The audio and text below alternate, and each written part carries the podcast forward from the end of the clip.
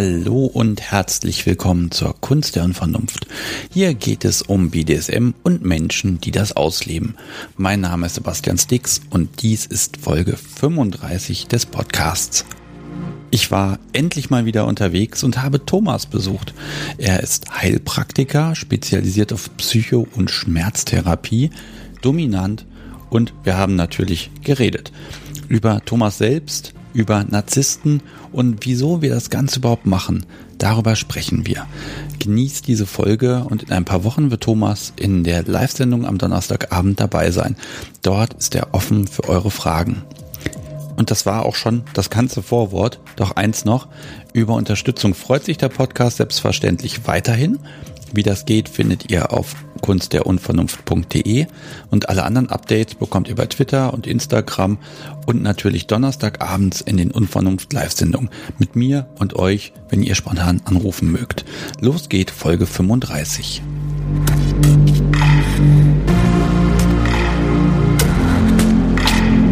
Ich bin zu Gast in der Eifel, mal so für ein, zwei, drei Tage, denn ich wurde eingeladen von Thomas und mit dem sitze ich jetzt hier abends im Vorzelt zusammen.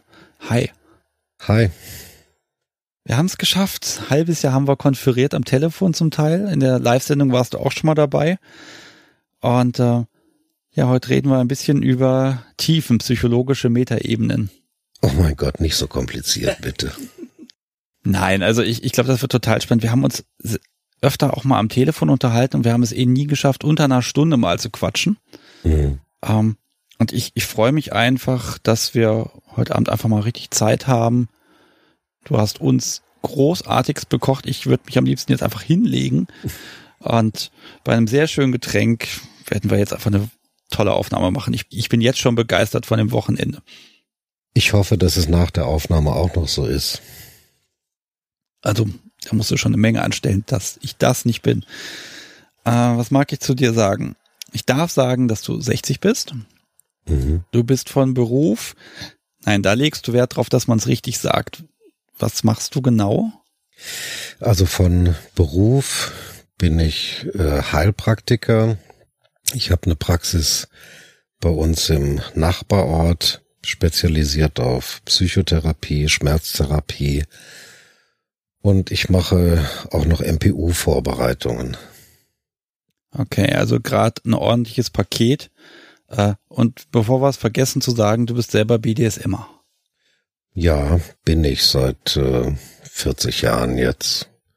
Naja, vielleicht sogar ein bisschen länger.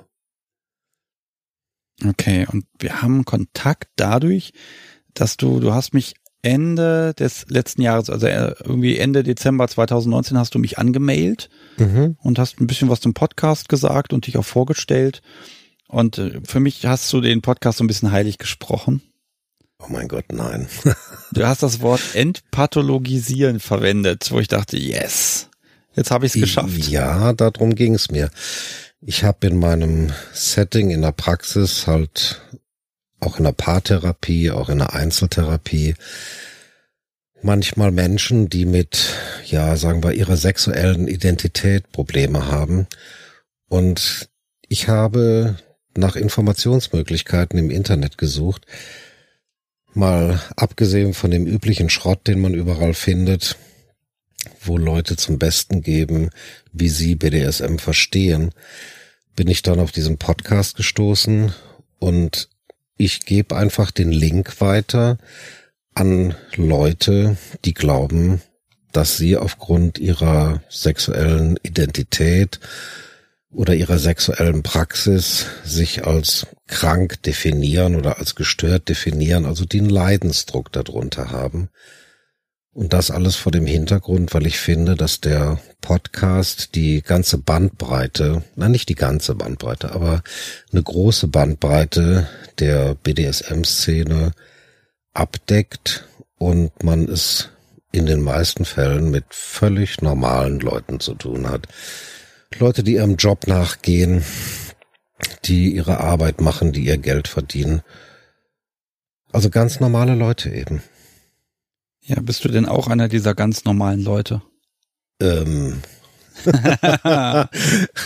Sebastian, die Frage ist, wie definiert man normal? Normal ist immer die Definition der Masse, die dann übernommen wird. Äh, normal, ja, ich bin völlig normal. Okay, so. ich muss ja zugeben, ich, ich werde so ein bisschen versuchen, dich aus der Reserve zu locken. Ich fürchte, das wird an dir einfach abprallen, denn du bist so ein unfassbar gelassener Mensch. Äh, das ist völlig beeindruckend für mich. Äh, also der letzte Tag, das hat richtig Spaß gemacht. Hervorragender Gastgeber übrigens, liebe Hörer. Kann ich nicht anders sagen. Wollen wir ein bisschen einsteigen, was du denn persönlich mit BDSM zu schaffen hast? Ähm, du meinst meine Selbstdefinition? Ja, also erstmal würden wir vielleicht klären, bist du auf der aktiven, passiven Seite? Ich bin auf der aktiven Seite, ich bin streng dominant. Ich habe mal für ein, zwei Nächte die andere Seite ausprobiert und festgestellt, dass es überhaupt nicht meine Welt ist. Okay, aber ausprobiert. Ja.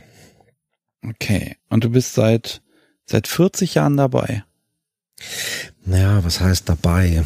Ähm, ich bin nicht so, sagen wir mal, ich bin nicht in der Szene integriert. Ich gehe nicht zu Stammtischen.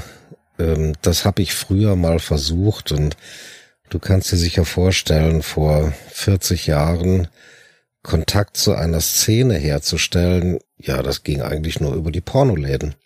Es gab, ich weiß nicht, ob das richtig ist, aber so war mein Erleben.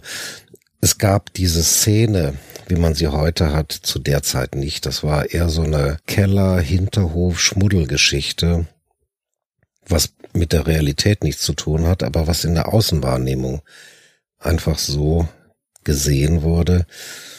Und zu unserer Zeit damals war das in erster Linie Learning by Doing, also ausprobieren. Man musste gucken und wir mussten uns auch noch richtig austauschen, weil die Möglichkeit, via einer Internetseite irgendeinen Partner oder eine Spielpartnerin zu finden, das gab es leider nicht. Was hm. heißt leider? Es gab es nicht. Bleiben wir mal aus der Bewertung raus. Hm. Und wenn man Glück hatte, dann hat man jemanden geheiratet, der da mitgespielt hat in der Nummer. Oder eben nicht. Das war zu der Zeit noch so. Hattest du den Glück? Ähm, ja, ich hatte im Prinzip Glück, was auch daran liegt, dass ich meine Neigung meiner damaligen Partnerin, mit der ich viele Jahre verheiratet war, auch relativ früh offenbart habe. Also ich habe nie hinterm Berg gehalten mit dem, worauf ich stehe. Wobei man aber nicht wie heute auf diese Pseudo-Akzeptanz gestoßen ist, sondern wie ich gerade schon mal gesagt habe, das war immer so eine Geschichte, so Hinterhof, ein bisschen schmuddelig, ein bisschen verboten. Es war anders. Okay, aber wenn du jetzt keinerlei Quellen hattest, ähm, äh, was macht man da? Man macht, probiert einfach rum und guckt, ist gut oder nicht? Oder ja, keinerlei Quellen stimmt so nicht. Es gab nur nicht diese direkten Quellen, wo man unter Umständen auch mit Menschen gleicher Couleur in Kontakt treten konnte das waren eher so die Zeiten, als die Comicbücher von John Willy. Ich weiß nicht, ob dir das was sagt. Noch nicht, aber ich werde es nach der John Sendung Willis. Der hat schon so in den 60er Jahren des letzten Jahrhunderts die ersten, sagen wir mal, BDSM-lastigen Querstrich Bondage Comics gezeichnet und eine seiner Kunstfiguren war damals Sweet Gwendolyn. Ach die, ja, die kenne ich natürlich von den Ärzten. Ja, das ist John Willy, der hat das erfunden, das Ganze seiner Zeit. Und es gab dann auch ähm, die ersten Comicbücher, wo es also um gefesselte Frauen, um Dominanz und Unterwerfung ging. Sweet Gwendolyn war so der Prototyp der submissiven Frau, die sich immer wieder in Situationen reinmanövriert hat, wo sie dann in irgendwelchen High Heels gefesselt in irgendwelchen Ecken gelegen hat. ja. Ganz versehentlich wahrscheinlich jedes Mal. Ganz versehentlich und die Geschichte der O kam damals so langsam in den Mainstream. Das war ja eher auch so eine Subkultur damals. Und das waren so die Quellen, aus denen man sich informiert hat und wo man dann seiner Partnerin nicht gesagt hat, du, ich stehe auf BDSM, sondern wo man eher gesagt hat, du, wie findest du diese Sweet Gwendolyn Geschichten? Ich habe da durch Zufall bei einem Freund irgendwas gefunden. Nein, man hat es irgendwo in einer Bücherei oder ja, also in einem Pornoshop in der Bücherecke gefunden. Diese Comics von damals werden heutzutage zu exorbitanten Preisen gehandelt, die Originale zumindest. Und so hat das Ganze dann damals semi-professionell angefangen. Ja, da war ich ja schon etwas älter, so um die 20, 25 rum. Wobei die Neigung sich zu diesem Zeitpunkt aber schon voll entwickelt hatte. Hm, darf ich ein bisschen rumbohren, was so das der Kink ist oder das ist, wo du sagst, ja, das gibt mir ein, eine besondere Art der Befriedigung. Also ist es, mhm. geht es für dich eher in Richtung Bondage oder du hast ja gesagt streng dominant. Ähm, was, ist es so ein bisschen Body Impact, Spanking? Also wo, wo, wo kann ich dich so grob in welche Schubladen, wo aus welchen Schubladen würdest du mir nicht sofort wieder rausspringen? Wow, Schubladen, das ist so eine Geschichte, die mag ich überhaupt nicht. Wo ich mich selber verorte, das ist, ja, das ist die dominante Seite. Das hat nicht unbedingt mit Praktiken zu tun. Also es sind nicht die Praktiken, die man macht, sondern es ist die Grundeinstellung, die dahinter steht. Und Bondage ist eine Geschichte, die mag ich sehr gerne aber es ist nicht zwingend. Also es ist nicht so, dass irgendeine der Spielarten aus dem BDSM so im Vordergrund steht, dass ich sage, das muss ich unbedingt haben, sondern es ist meine Position im Spiel. Okay, also das heißt, dass dieser ganze Kick findet einfach im Kopf statt, aus dem Kontext heraus. Oh, nicht nur im Kopf, sondern ja, auch hoffen im, wir, dass das auch woanders wirkt. nicht nur im Kopf, sondern auch im richtigen Leben. Wobei ich hier aber versuche, eine klare Differenzierung reinzubringen. Das eine ist dieser sexuelle Part, wobei sexuell ist falsch. Es geht, Sexualität wird ja meistens reduziert auf den reinen Geschlechtsakt und das ist es ganz bestimmt nicht. Das kann viel früher anfangen und viel länger dauern als eine reine Spielsession zum Beispiel. Ist das einigermaßen nachvollziehbar? Also es fängt schon mit der Planung an. Dann planst du, was du tust? Das glaube glaub ich gar nicht. Nein, ich plane nicht, was ich tue. Ich mache das aus dem Bauch raus. Ich mache das ganz spontan. Und dann ist es halt meine Aufgabe in so einer DS-Beziehung meiner Spielpartnerin zu vermitteln, wie ihre Rolle ist, wie meine Rolle ist. Das geht auf der einen Seite über ganz klares Ausformulieren, also über Kommunikation. Aber ich glaube, das ist nur die eine Seite der Medaille. Die andere Seite der Medaille ist das klare Auftreten in der Beziehung. Ja, also ich glaube, wenn du eine Ansage machst, dann besteht einfach kein Zweifel daran. Nein, dann möchte ich das in dem Moment. Und dann will ich auch nicht diskutieren. Ich muss erstmal eine Sache einwerfen. Äh, noch ein Hinweis an euch, liebe Hörer, äh, wenn ihr im Hintergrund ein Flugzeug hört, ein Auto, irgendwelches Klappern, äh, das liegt daran, wir sind hier fast unter freiem Himmel. Wir hätten fast ein Lagerfeuer, aber wir haben es leider nicht. Irgendwie ist es ein bisschen trocken die letzte Zeit hier. Äh, und ich habe hier auch einen Gin Tonic heute. Normalerweise habe ich bei Aufnahmen ja keinen Alkohol, aber der ist verdammt gut. Geht gut runter. Wenn ich am Ende der Folge nur noch am Lallen bin, liegt es daran, dass ich Nachschub bestellt habe zwischendurch. Die Japaner machen ganz guten Gym. Man glaubt es kaum. Äh, ja, man glaubt es wirklich nicht. Und der ist also, fürchterliches Teufelszeug. Mhm. Wie hat sich das denn bei dir entwickelt? Also Sweet Gwendoline oder Gwendolyn und anfangen rumprobieren zu der Dom, der du jetzt bist. Also, mhm. Gibt es da so Versuch und Irrtum? Mhm. Heißt ja auch, es gibt den Irrtum und eben auch die, die Verfeinerung des Ganzen, was du tust. Ja, es gibt viele Dinge, die man früher gemacht und probiert hat, die so richtig ein Griff ins Klo gewesen sind. Kann vielleicht in einem anderen Kontext und später mal so ein paar Stories erzählen dazu.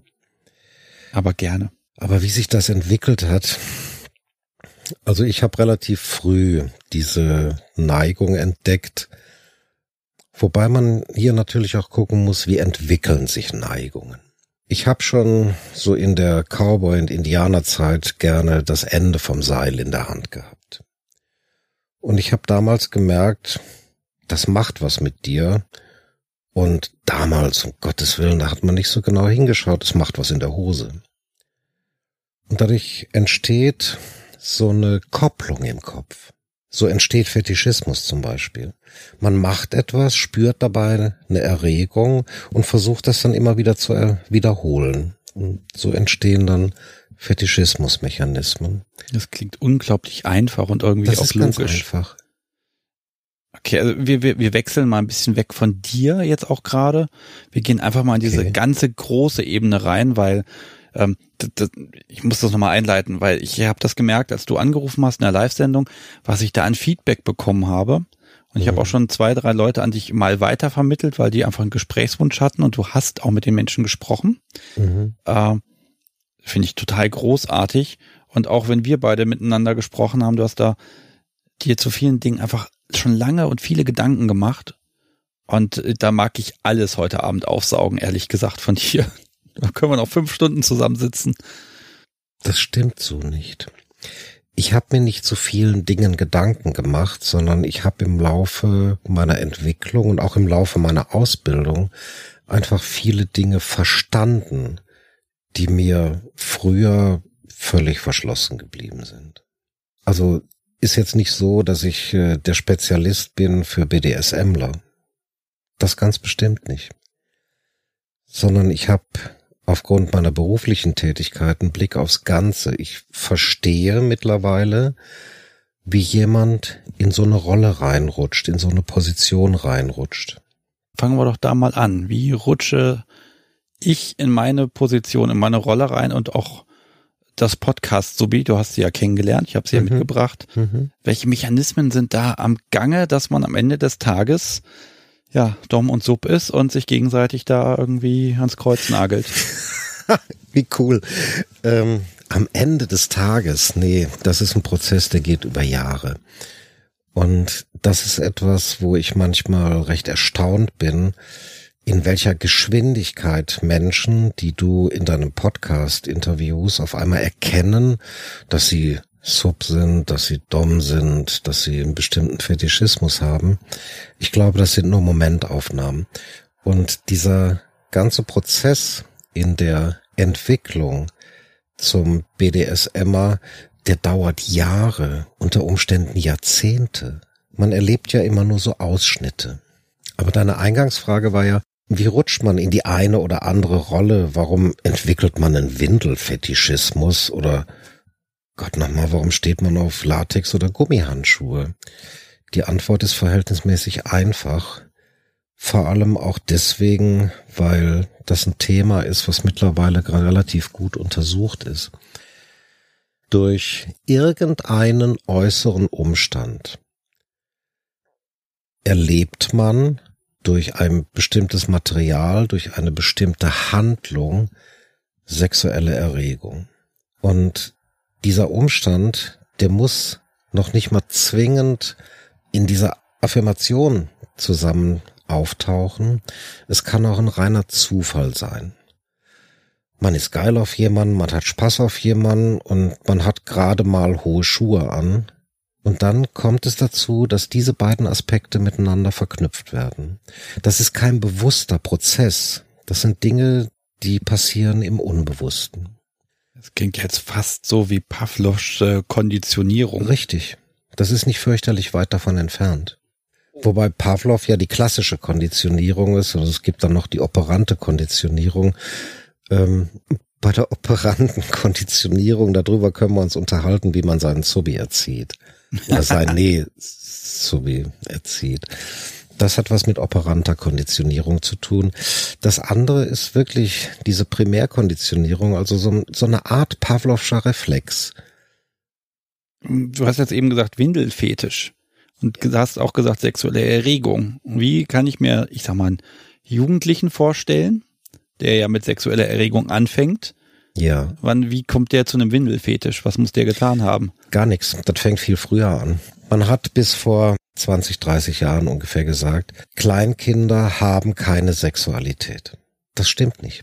Selbst bei Kleinkindern erlebt man, gut, bei den Mädels sieht man nichts, bei den Jungs sieht man's, dass die, wenn auch nur dezent angedeutet, aber dass die Erektionen haben. Wenn diese Erektion in Verbindung mit dem Wickeln, Windeln, Arsch sauber machen ist, dann gibt es unbewusst eine Verknüpfung zu einem positiven Affekt, also zu einem Lustgewinn, der durch die Handlung entsteht. Das geht dann ein paar Jahre und es gibt so eine, man nennt das Latenzzeit, in der auf der sexuellen, also Erregungsebene, noch nicht sexuelle Ebene, sondern Erregungsebene, wo nicht viel passiert. Das geht dann später wieder los, so mit 11, 12, 13, Beginn der Pubertät. Und dann werden diese alten Verknüpfungen aufgrund der Tatsache, dass das neuronale Bahnungen sind im Kopf, wie eine Autobahn im Gehirn, werden wieder aktiviert. Und dann Bleiben wir bei diesem Windelfetisch. Ist, ist so ein Ding, da stellen sich mir die Nackenhaare Beispiel hoch. nehmen. Also Bleib, komm, bleiben wir dabei, machen wir das an dem Thema fertig. Dass dann meinetwegen so ein 12-, 13-Jähriger, wenn er an sich rumspielt, auf einmal das Gefühl hat, boah, das ist cool, das fühlt sich gut an, wenn ich mir ein Stück Stoff zwischen die Beine ziehe. Unbewusst ist diese Verknüpfung zu der sexuellen Erregung aus der frühen Kindheit also wiederhergestellt. Das ist eines der Erklärungsmodelle. Vorsicht, es gibt mehrere. Und er sagt, boah, so eine Windel und so eine Gummihose, ja, und dann pinkel ich mir noch da rein, dann ist das so ein Gefühl von Wärme, Geborgenheit, Sicherheit und sexueller Erregung und dann möchte ich das wieder haben. Natürlich kann das ein Pubertierender überhaupt nicht ausleben. Aber ein erwachsener Mann, der sagt, so, jetzt verdiene ich genug Geld, jetzt kann ich dafür bezahlen und jetzt mache ich das wieder. Ja, und das verstärkt sich wahrscheinlich auch noch selbst. Du machst es dann und stellst fest, es ist schön. Also machst es wieder und wieder und dann hast du so eine, so eine Autokonditionierung, ne? Dass ja, du durchaus. da nochmal drauf gehst, Mhm. immer wieder. Ne? Mhm. Also das, was da ist, wird nochmal festgesetzt, aber dann erst später. Man muss immer gucken, in welcher Entwicklungsphase die Menschen stecken. Manchmal steht Sexualität nicht so sehr im Vordergrund. Das sind, ist diese Latenzzeit, die man so einräumt, wo andere Dinge im Vordergrund stehen, da Werkfähigkeit und solche Geschichten sind da in dem Moment wichtiger in der Persönlichkeitsentwicklung. Aber du kannst dieses Beispiel, wenn du magst, eins zu eins übertragen auf einen Dom oder auf eine Sub, die mit vier zum ersten Mal oder der mit vier gehört ja immer, ach dieser ganze Gender-Scheiß geht mir auf den Sack, der dann oder die mit vier an den Marterpfahl gefesselt war und aus irgendeinem Grund sexuelle Erregung dabei erlebt hat, weil es vielleicht gerade in der Entwicklungsphase war, oder weil der Schlüpper ein bisschen hochgerutscht ist, whatever. Und diese kognitive Verbindung, also nein, nicht kognitive, sondern die Kognition und die emotionale Verbindung, ja, wenn man was Schönes fühlt und erlebt, das prägt sich natürlich ein, genauso wie sich Negatives einprägt. Aber das ist ein anderes Thema. Und diese positive Affirmation, die wird beibehalten, weitergetragen. Und wenn dann, die Pubertät so langsam anfängt, ja, dann wird halt mit dem Schal rumgespielt und man erlebt durch die Handlung aufgrund dieser Verbindung, Kognition, Gefühlsebene, auf einmal eine sexuelle Erregung, die man sich unter Umständen gar nicht erklären kann weil man den Mechanismus überhaupt nicht kennt oder versteht, der dahinter steckt. Und man ist total irritiert. Um Gottes Willen, ich habe einen Schal um die Handgelenke, das mache ich mir auch noch selber. Am besten vorm Bauch, dann kann ich mir auch noch zwischen die Beine fassen und das macht mich fürchterlich an. Oh Gott, oh Gott, oh Gott, was ist das denn hier? Ja, aber wo kommt denn dieses Oh Gott, oh Gott her? weil ähm, ne, erstmal ist das ja, mein Gott, man spielt halt rum und macht irgendwelchen Kram. Also Ja. dieses schlechte Gewissen oder dieses Verbotene. Wird das auch so früh festgelegt, dass das offenbar ein, ver ein verbotener Bereich ist? Oh wei. Jetzt äh, Ich mache hier einen Pass nach dem anderen auf, ich merke jetzt das schon. rutschen wir in ein anderes Thema ab. Also die Frage versuche ich jetzt mal runterzubrechen. Woher kommt ein schlechtes Gewissen? Und jetzt fängt es an, wirklich kompliziert zu werden. Möchtest du das? Pass auf, eigentlich ist meine Frage viel einfacher gefasst. Okay. Du hast einen Menschen, der in der Pubertät so langsam entdeckt, dass ich hier BDSMige Anteile spannend finde. Ob Ja. das jetzt mit BDSM benannt ist oder nicht, aber auf jeden Fall irgendwas in diesem Bereich. Mhm. So. Ähm, jetzt haben aber ganz viele da so eine gewisse Sperre und leben das nicht aus, weil sie da so eine Blockade im Kopf haben. Irgendeine Sozialisation, die sagt, das macht man nicht. Und diese beiden Dinge, dieses, diese Erfahrung, das ist schön und eben das, das macht man nicht, das prallt so beides aufeinander.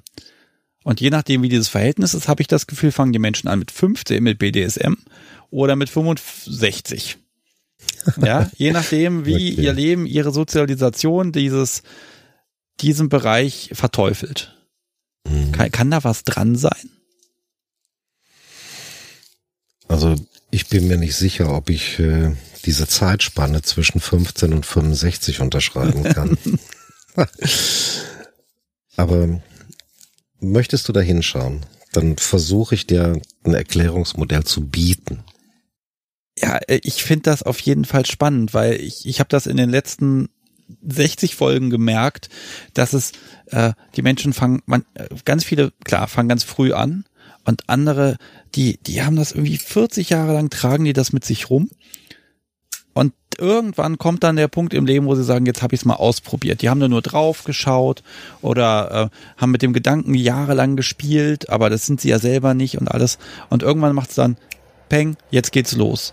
Und ich frage mich, wo diese Verzögerung herkommt, weil die Menschen beschneiden sich ja um schöne Erfahrungen, wie ich finde. Und deshalb muss dieser Einfluss ja ganz schön heftig sein, der sie bremst, weil das ja eine sexuelle, eine, ein, ein Trieb ist, der sagt, mach das. Und was kann denn stärker sein als der Trieb, der sagt, mach das nicht? Das finde ich, das macht mich irre, dieser, dieser, dieser Zwiespalt, äh, dieser Konflikt. Vielleicht haben sie zwischendurch Briefmarken gesammelt. Das ist immer ein super Ersatz gewesen für BDSM für mich. Ja, oder sie haben dicke Autos gefahren oder haben sich teuren Schmuck gekauft. Ähm, ich versuche jetzt ein einfaches Erklärungsmodell und auch hier muss man sagen, es gibt nicht das Erklärungsmodell. Das, was ich dir anbiete, ist eine reine Theoriebildung, die sich aus den naja, Erkenntnissen, aus den Ideen und Theorien der Tiefenpsychologie ableitet. Ich bin bereit. Okay, machen wir einen Test. Die klassische Tiefenpsychologie geht davon aus, dass ein Mensch in drei Schichten unterteilt ist. Das ist das sogenannte Schichtenmodell. Die unterste Schicht, also Basement, Keller, das sind die Triebe. Das sind so Dinge wie Sexualtrieb, Zerstörungstrieb, Irgendwann hat Freud auch mal postuliert, das ist der Todestrieb, wobei damit nicht der, das Ende des Lebens gemeint ist, sondern dass alles Lebende irgendwann zum Ende strebt. Das hat er irgendwann wieder zurückgenommen. Also bleiben wir bei der einfachsten Erklärungsweise. Auf dieser untersten Ebene im Keller unten, da sind also die Triebe angesiedelt und der Sexualtrieb, der eigentlich der Trieb der Arterhaltung ist, fordert sein Recht. Auf dieser Ebene, man nennt das die S-Ebene, gibt's keine Logik, da gibt's kein Zeitgitter, da gibt's gar nichts. Da ist der pure Trieb der Arterhaltung oder der Zerstörung. Machen wir da einen Strich drüber. Sind das, ich muss da mal nochmal nachhaken. Ich habe in der letzten Folge mit meinem Gast über die drei Formen, drei griechischen Begriffe für Liebe gesprochen. Eros und dann waren da noch zwei. Ja. Sind das, kann ich das da einordnen so ein bisschen? Das kannst du da einordnen. Es geht hier um die Liebe des Kopfes, die Liebe des Herzens und die Liebe vom Bauch. Und ja, das kannst du, kannst du grob da einordnen. Okay, also für die Menschen, die es nicht gehört haben, es geht so ein bisschen drum, dass wir haben zwar den Ober Oberbegriff Liebe im, in der deutschen Sprache auch, aber im Altgriechischen gab es dafür drei Begriffe und wenn ich die drei jetzt noch zusammenkriegen würde, äh, Eros, wissen wir, was das ist? Das ist dann der Trieb, der, der Bauch ist es? Nein, ist es der Bauch? Der Trieb, das ist die unterste Ebene. Okay, wir bleiben bei deinem Vokabular, glaube ich. Diese Übertragung okay. kriege ich heute Abend nicht mehr zusammen. Zu viel Gin Tonic.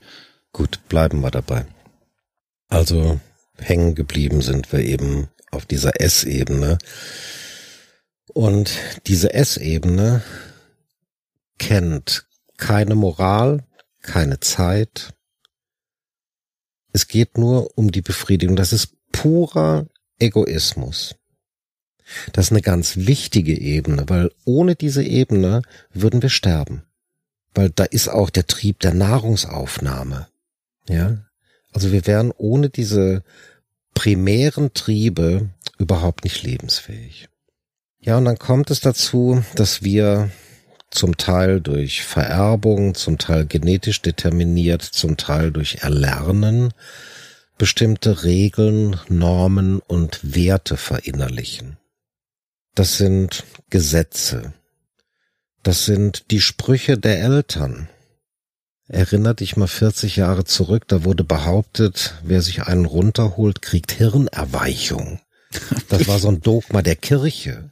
Ja, das haben die Pastoren verbreitet. Also wer wächst, wird blöd. Das war wirklich vor meiner Zeit. Ich, ich ja, bin liberal so. aufgewachsen. Muss ich gestehen, dass ich da offenbar Glück hatte? Ja, das gab es bis in die 60er, 70er, 80er Jahre, zum Teil heute noch. Und solche Dinge werden, oder solche Aussagen, solche Wertvorstellungen werden verinnerlicht. Also es gibt Dinge, die darf man nicht. Der Primärimpuls würde sagen, Kerl, geh mit einer Keule in den Wald, such dir eine Frau, zieh ihr eine über den Schädel, nimm sie mit, mach Kinder. Trieb der Arterhaltung. Mhm. Aber das darf man nicht. Warum? Man kommt in den Knast wegen Körperverletzung, Vergewaltigung, Nötigung, Entführung und man ist gesellschaftlich in dem Moment geoutet. Ich neige hier ein bisschen dazu, so Extrembeispiele zu bringen, weil es das einfach deutlicher macht. Man kann die feinen Nuancen, die das Ganze mit sich bringt, im Nachhinein durchaus auch noch durchdiskutieren. Also wir haben diese Triebebene, und wir haben die Ebene der Regeln, Gesetze, Normen, Werte, was halt so dieser gesellschaftliche, soziale Aspekt ist. Darum gehen wir Kerle nicht in den Wald mit der Keule über der Schulter und pflücken uns eine Frau. Der Trieb ist aber trotzdem da. Also wandeln wir diesen Trieb um, wir verfeinern den in einer Art und Weise, dass er gesellschaftlich akzeptabel wird. Wenn wir jetzt aber auf der Triebebene diesen Primärimpuls so ausbremsen, dass wir den im richtigen Leben überhaupt nicht leben können, dann entwickeln wir, man nennt das Abwehrmechanismen, die diesen Trieb unter Kontrolle haben. Die sexuelle Energie aus der S-Ebene heraus, also aus der Triebebene heraus, wird intrapsychisch umgewandelt in etwas, was gesellschaftlich akzeptiert ist. Zum Beispiel exzessiv Briefmarken sammeln. Ja, ich merke, jetzt wird's auch langsam kompliziert. okay. Ja, das ist okay. Pass auf, ich, ich, wir versuchen das zusammenzufassen. Mhm. Ich habe also tatsächlich ein Ungleichgewicht aus Trieb und Regeln in der Gesellschaft, also erlerntem Verhalten. Ja. Das heißt, äh, da ich das beides nicht zusammenkriege, suche ich mir ein Hobby. Zum Beispiel. Auto, Golf, Briefmarken, ja. keine Ahnung was, um und verwende meine Energie darauf. Das ist ja sehr schön. Da kommen die Menschen dazu, positive Dinge zu tun. Sie helfen irgendwie im Kloster aus oder keine Ahnung was, also machen irgendwelche Freiwilligendienste. Mhm. Ist super für die Gesellschaft. Optimal. Problem gelöst. Leider nicht. Ja. Diese Abwehrmechanismen funktionieren über den gewissen Zeitraum und sie hinterlassen immer eine gewisse Unzufriedenheit. Jetzt sind wir bei der dritten Ebene von diesem Schichtenmodell, was ich vorhin angesprochen habe. Das ist das sogenannte Ich. dass ich, also ich als Person, als Mensch mit meinen Gedanken und Gefühlen, hänge immer zwischen der Triebebene und der Ebene der Regeln, Normen und Werte fest. Das heißt, ich selber muss also immer vermitteln. Ich muss immer versuchen, Kompromisse zu bilden zwischen der Triebebene und der Ebene der Regeln, Normen und Werte. Und jetzt kommt es darauf an, wie ich sozialisiert bin, in welche Richtung das geht. Folge ich meinem Primärinstinkt, tja, dann nehme ich mir die nächstbeste Frau, zerre sie in die Ecke und versuche Kinder mit ihr zu machen. Aber Gott sei Dank, das tun die wenigsten. Und vor dem Hintergrund kann man auch das ganze Balzverhalten von Männern und Frauen letztendlich betrachten. Es geht darum, die Primärinstinkte zu befriedigen in einer gesellschaftlich akzeptierten und anerkannten Art und Weise. Wenn man jetzt mal hinguckt, was äh, wir reden ja über BDSM, was sich da in den letzten Jahrzehnten so getan hat, da kann man einen ganz spannenden Mechanismus feststellen. Die Akzeptanz, die Pseudo-Akzeptanz, was die BDSM-Szene angeht, hat zugenommen. In erster Linie propagiert und gefördert letztendlich durch die Medien, die angefangen haben, sich für diese Subkulturen zu interessieren. Warum haben sie das getan? Weil es Einschaltquoten bringt und weil es Umsatz bringt und sonst nichts. Würde BDSM keinen Umsatz bringen, gäbe es keinen Artikel im Stern, im Fokus oder in irgendeiner dieser unsäglichen Mainstream-Medien. Gut, das heißt, äh, auch wenn die Artikel noch so schwierig sind oder auch Filme oder was auch immer, mhm. die haben trotzdem einen Effekt, weil sie äh, senken die Schwelle. Das heißt, ich kann bei meinem äh, äh, ich, nein, bei meinem er, welche waren das? Er und Nein, das, ich habe das Ich in der Mitte und ich habe unten drunter hast du die S-Ebene und üben ganz oben drauf hast du die Ebene der Regeln, Normen und Werte und der Begriff dafür ist die Über-Ich-Ebene. Okay, nee, ich glaube, ich bleib in meinem Vokabular einfach drin, weil ich kann das nicht reproduzieren. Einfach. Also ich breche das heute einfach radikal immer runter. Okay, okay das heißt, ich habe also, ich muss vermitteln in meiner Ich-Ebene mhm. und dadurch, dass die Akzeptanz durch mediale Dauerbeschallung leichter ist, es führt automatisch zu mehr BDSM-Lern in der Welt, wenn es in den Medien drin ist, weil sich mehr Menschen trauen. Es schafft keine neuen Menschen, die da irgendwelche Kinks haben, sondern die, die da so einen Kern in sich haben, die gehen den eher nach. Das ist doch super. Jetzt wer heiligt die Mittel. Nein, sie gehen dem nicht unbedingt nur deswegen nach, weil es in den Medien propagiert wird. Aber es fällt leichter. Es fällt leichter, sich zu outen, aber das hat für mein Empfinden, und das ist jetzt keine wissenschaftliche Meinung, sondern nur mein persönlicher Eindruck, äh, es hat nichts damit zu tun, dass es deswegen mehr BDSMler gibt. Es gibt mehr Leute, die sich outen. Auch das finde ich positiv. Das ist vom Grundsatz her sehr positiv, weil es äh, uns aus dieser Schmuddelecke rausholt. Ich würde da jetzt noch mal fast nachbohren. Ich lasse es, weil wir, wir werden uns sonst immer tiefer rein verstricken. Und da sitzen wir morgen früh noch. Mhm. Wir haben den Kern ganz früh. Wir, wir entdecken, da ist etwas Spannendes. Mhm. Und es fällt etwas leichter, dem auch nachzugehen oder dem nachzugeben, sage ich mal fast. Und dann haben wir auch noch Informationen. Ich kann Google anwerfen, BDSM eingeben, finde einen tollen Podcast, der mir alles erklärt. Mhm. Super, kann ich loslegen. Alles ist optimal. Es ist die beste Zeit im Moment, um mit BDSM anzufangen, der letzten 2000 Jahre. Ähm, was ist jetzt die Frage dahinter oder ähm, die Feststellung? Das klingt für mich einfach zu gut, um wahr zu sein. So gut ist es ja auch nicht. Stell dir einfach vor, diese Über-Ich-Ebene, also wo Regeln, Normen und Werte verankert sind, ist im Endergebnis ein Prozess, der über Jahrhunderte, vielleicht sogar Jahrtausende in unseren Genen stellenweise weitergegeben wird. Das heißt, selbst wenn man auf der kognitiven Ebene sagt, ja, jeder macht das und das ist toll und BDSM ist eine ganz coole Geschichte und ich interessiere mich auch dafür, heißt das noch lange nicht, dass die Über-Ich-Ebene durch die Ich-Funktionen, also durch die willensgesteuerten Verhaltensweisen einfach überstimmt werden kann. Das heißt, man macht das und trotzdem hat man ein schlechtes Gewissen. Und trotzdem, wenn man so eine schöne BDSM-Session hinter sich hat, ist nicht unbedingt dieses Gefühl von Erleichterung vorhanden. Es kann auch genauso gut sein, dass trotzdem ein Gefühl des schlechten Gewissens da ist, weil diese Über-Ich-Ebene fürchterlich mächtig ist.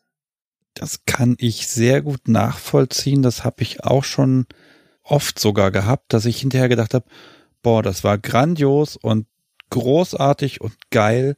Und trotzdem ist da so dieses, habe ich vielleicht übertrieben? Ist das eigentlich noch gut, was du hier tust? War das nicht mal? Also der, der Faktor, dass ich mich da selber hinterfrage, das empfinde ich eigentlich als was Gutes, der ist da, aber da ist schon sehr viel, ich muss schon vor mir rechtfertigen, was ich da gemacht habe, was ich da tue, das ist gut. Ich muss mich selbst davon aktiv überzeugen. Das muss ich bei anderen Dingen nicht, aber dabei muss ich schon gelegentlich mal mit mir ringen. Das ist dann eben der Dialog, das, der, das Gespräch mit dem Partner, um dann festzustellen, nein, mein Gegenüber, dem gefällt das wirklich und das ist okay und das ist gut. Aber ich brauche dieses Feedback, um es von mir selbst zu rechtfertigen. Das muss, kann ich bestätigen. Und das sind die Über-Ich-Funktionen, die dir da von hinten durch die Brust ins Auge in die Eier treten. Will ich die loswerden? Oh, die Frage, die sich äh, daraus für mich ergibt, ist, äh, hast du Leidensdruck bei den Gedanken? Nee, weil ich kann ja kommunizieren. Und das bringt mich und meinen Partner dazu, dass wir vermehrt miteinander kommunizieren. Und das wiederum führt zu einem besseren Gesamterlebnis, sage ich mal, aus dem Marketing Deutsch. Also es zwingt mich zu etwas Positivem. Wobei du den Knackpunkt der ganzen Geschichte gerade sehr schön zusammengefasst hast, nämlich Kommunikation. Ohne die funktioniert es nicht. Und Kommunikation ist die Grundlage jeder funktionierenden BDSM-Beziehung.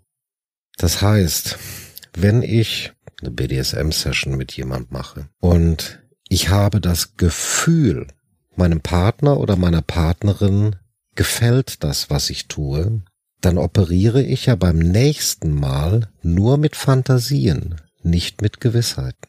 Solange ich nicht die klare, ehrliche Rückmeldung bekomme, operiere ich nur mit Fantasie. Mann wie auch Frau sind in der Lage, ja, einen Orgasmus vorzuspielen. Männer weniger, aber egal. Frauen können das. Du machst also etwas, nehmen wir die klassische Rollenverteilung, auch wenn die jetzt fürchterlich platt ist. Mann als Dom, Frau als submissiver Part, du machst irgendwas und sie kommt. Zumindest glaubst du, sie kommt. Und es ist alles ganz geil und toll und man hat Stunden gespielt und es war klasse. Dann denkst du dir, das ist gut so, das wiederhole ich. Aber du operierst auf der Basis von Fantasien, nicht auf der Basis konkreter Rückmeldung. Ja, aber das macht ja auch den Spaß dabei. Auch ja. nicht zu sagen, Mensch, heute machen wir mal eine Session nach Nummer 65, ich hole das Drehbuch raus 30 Sekunden das, zwei Minuten das, zehnmal hauen, rummachen, Orgasmus, fertig. In einer Viertelstunde sind wir durch. Das wäre ja schrecklich. Ja, das ist fürchterlich. Ja? Dieses einfach irgendwie Quatsch machen, also das heißt Quatsch machen, aber einfach machen, wonach einem ist, zu gucken, äh, wie atmet sie, wie, wie bewegt sie sich, was kommt, wie viel quengelt sie herum und so weiter und so fort. Das ist doch immer anders. Das funktioniert, sagen wir mal, zu einem Großteil der Fälle, wenn du ein echter Dom bist. Dann funktioniert das, weil ein echter Dom, der hat dieses Fingerspitzengefühl. Der erkennt das wirklich, weil ein echter Dom nicht komplett ich bezogen ist. Okay, du, du leitest jetzt über zu einer Notiz, die ich habe. Und ich, ich mache diese wunderbar sanfte Überleitung einfach kaputt, indem ich sage, du möchtest über Narzissten reden. Ähm, Das ist zwar ein bisschen früh, aber das können wir gerne tun, wenn du magst. Ja, wir tun das. Also es passt gerade so wunderschön rein. Ich, ich mag dazu sagen, ich bin da schon ein bisschen vorgebrieft, weil darüber haben wir uns mal sehr ausführlich unterhalten, schon mhm. mal. Mhm. Und äh, das war mir relativ neu, das hat mir ehrlich gesagt vorher noch keiner gesagt, dass also der Narzisst ist nicht der bessere Dom, obwohl er doch eigentlich genau alles macht wie ein Dom. Er tut, was notwendig ist und er nimmt sich besonders wichtig und damit ist doch das perfekte Klischee erfüllt. Damit ist ein Klischee erfüllt. Damit ist auch für den submissiven Part eine fürchterlich Falle aufgebaut und es erfahrungsgemäß endet es meistens in einem Desaster. Wollen wir kurz beschreiben, was ein Narzisst denn eigentlich ist? okay, das können wir gerne machen. Ich fange mit einem Gebet an. Das Gebet des Narzissten. Und darauf aufbauen versuche ich dann mal so ein paar Verhaltensmodelle des Narzissten zu erklären. Der Narzisst sagt, lieber Gott, so gib doch zu, dass ich klüger bin als du. Und so nimm doch endlich hin, dass ich was Besonderes bin, so nun preise meinen Namen, sonst setzt es etwas. Amen. okay. Darf man sowas senden? Das kommt in den Trailer rein. Das ist, das ist großartig. Okay. okay. Und jetzt versuche ich mit einfachen Worten zu beschreiben, was das Narzisstische darstellt. Man muss hier unterscheiden zwischen einem pathologischen, bösartigen Narzissmus und dem notwendigen Alltagsnarzissmus, der uns alle am Leben hält. Weil Narzissmus ist Selbstliebe. Das Bild des Narzissten ist ein junger Mann, der in einen Teich schaut und in sein eigenes Spiegelbild so verliebt ist, dass die Frau, die ihm nachläuft, so verzweifelt ist, dass sie sich umbringt. Das ist, ist das, das die griechische kommt, Sage? Das kommt aus der griechischen Sage. Okay. Ja.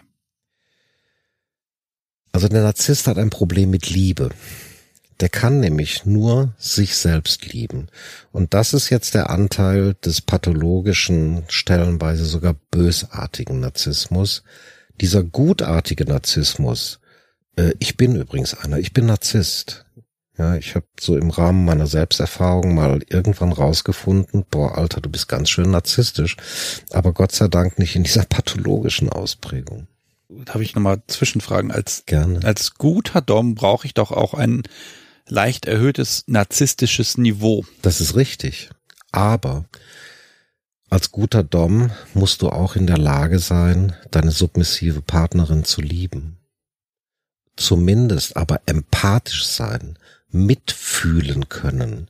Das kann der bösartige Narzisst nicht, weil der bösartige Narzisst, der liebt nur sich selber.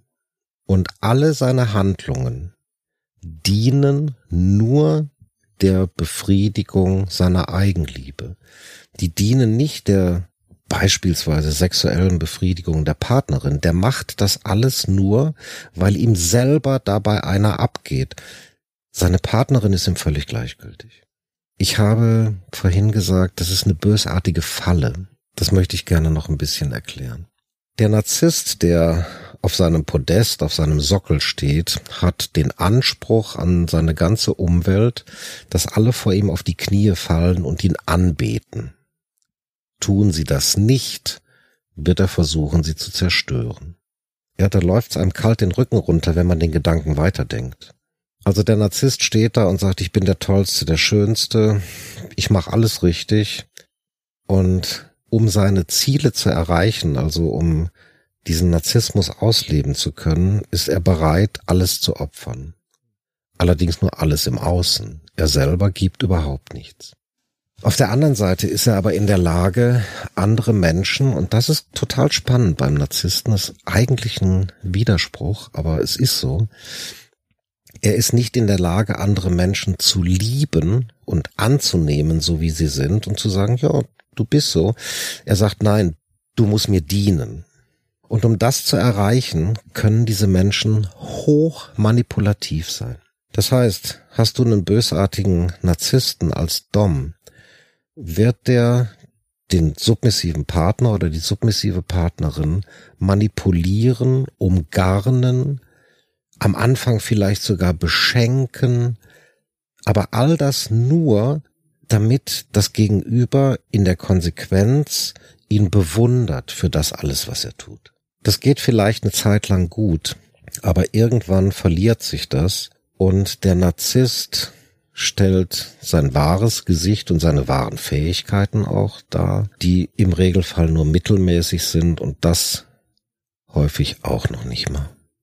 Okay, also er ist ein Blender erstmal. Er ist ein Blender. Narzissten sind Blender par excellence. Ich habe jetzt folgendes Problem. Da hat man submissive Menschen, die sagen, oh ja, ich will vom Dom benutzt werden und mhm. gefickt werden und missbraucht werden und, und dann soll er mich einfach liegen lassen. Das finde ich geil. Wenn ein Narzisst auf so einen, einen submissiven Part trifft, dann ist doch alles in Butter. Dann würde ich persönlich die Frage stellen, ist das bei dem submissiven Part wirklich so oder ist das nur eine Momentaufnahme? Das ist eine Fantasie. Und was passiert, wenn diese Fantasie durchlebt wurde? Ist da nicht oftmals auch ein bisschen Ernüchterung dabei? Nee, hinterher wäre es ja schon schön, wenn er dann fertig ist, dass er eine Viertelstunde später wiederkommt und sie ordentlich in den Arm nimmt. Und dann, dann ist, sind Dieses wir wieder Nachsorgen. in der. Okay. Genau. Das macht der bösartige Narzisst nicht. Der macht das nicht. Ein guter Dom, der macht das, weil der empathiefähig ist. Der Narzisst ist nicht empathiefähig. Ja, aber er kann ja eigentlich auch gelernt haben, dass eine Nachsorge notwendig ist, damit das auch langfristig funktioniert. Er ist ja nicht blöd. Ja, aber das wird er nur eine relativ kurze Zeit durchhalten. Weil er hat ja seins. Und wenn er seins erreicht hat, dann ist der Rest nicht mehr echt, sondern das ist so dieses dreimal über den Rücken streicheln, war doch toll, was ich gemacht habe. Und dann erwartet er die Antwort, ja, du bist der Beste. Und wenn er die nicht kriegt, dann wird die Partnerin abgewertet. Oder ausgetauscht. Oder ausgetauscht, ja. So, die Falle für Sub besteht jetzt darin, dass man das erstmal nicht sieht. Richtig. Und ich kann dir eins aus meiner, ich, ich hatte heute, hatte ich noch ein Gespräch mit einer Klientin, die ist eine junge Frau, 26 Jahre alt, die schon viele Beziehungen hatte und ich habe ihr mal so die Hausaufgabe gegeben, ihre Beziehungen mal retrospektiv zu betrachten. Das heißt, du nimmst ein Blatt Papier, machst in der Mitte einen Strich. Auf die linke Seite schreibst du die Namen der Partner, die du hattest, es waren einige, und die Zeit, wie lange mit denen du zusammen warst. Und auf der rechten Seite schreibst du mal auf, was die für Eigenschaften hatten. Und dabei ist dann ganz spannenderweise rausgekommen, sie ist immer an Narzissten geraten, von zwei Ausnahmen. Also sie hatte fünf Partner, davon waren drei ganz klassische Narzissten nach ihrer Beschreibung. Ich muss mich ja auf das verlassen, was sie sagt. Und zwei waren sehr empathische, dominante, aber sehr empathische Menschen. Und spannenderweise, die zwei hat sie abgeschossen weil die ihr zu nahe gekommen sind. Sie hatten Bindungsproblem. Und die Narzissten haben sie abgeschossen. Ja, und das Interessante, in dem Zusammenhang vielleicht noch für diejenigen, die zuhören und die mal übelst abgeschossen wurden von den submissiven Zuhörern, die wir so haben. Narzissten werden nicht verlassen. Das gibt es nicht. Narzissten verlassen. Wird ein Narzisst vom Partner oder von der Partnerin verlassen, wird dieser oder diese im Nachgang übelst abgewertet. Die Schlampe, die Alte, die hat's nicht gebracht, weil der Narzisst es nicht verkraftet, dass er verlassen wurde. Also das ist ein, eine Persönlichkeitsakzentuierung, die unter Umständen beim Gegenüber sehr viel Leiden verursacht jetzt haben wir ja ein Problem formuliert. Also Narzisst, der, du hast wirklich bös, böser Narzisst gesagt. Hm, bösartiger. Man sagt maligne Narzissten. Das ist, das ist ein Fachbegriff. Ja, ja. Okay. Bösartige Narzissten. Okay, ich wollte nur sicher gehen, dass das keine persönliche Wertung von dir auch an der nee, Stelle nee. ist, dass das auch ein bisschen belastbar ist, weil wir polarisieren natürlich, weil wenn man das jetzt hier hört, dann erwischt man sich ja vielleicht auch selbst. Oh mein Gott, mich, das trifft genau auf mich zu. Ich bin offenbar ein bösartiger Narzisst. Ich sollte das mit dem BDSM bleiben oh lassen. nein, das wird der bösartige Narzisst so nie formulieren, weil er macht doch alles richtig. Er ist doch der Tolle, der Held. Okay, also allein, dass ich das denke, oh Gott, das könnte mich betreffen, ich muss was an mir tun, ist eigentlich schon die Bestätigung dafür, dass mich das gar nicht selber so betrifft.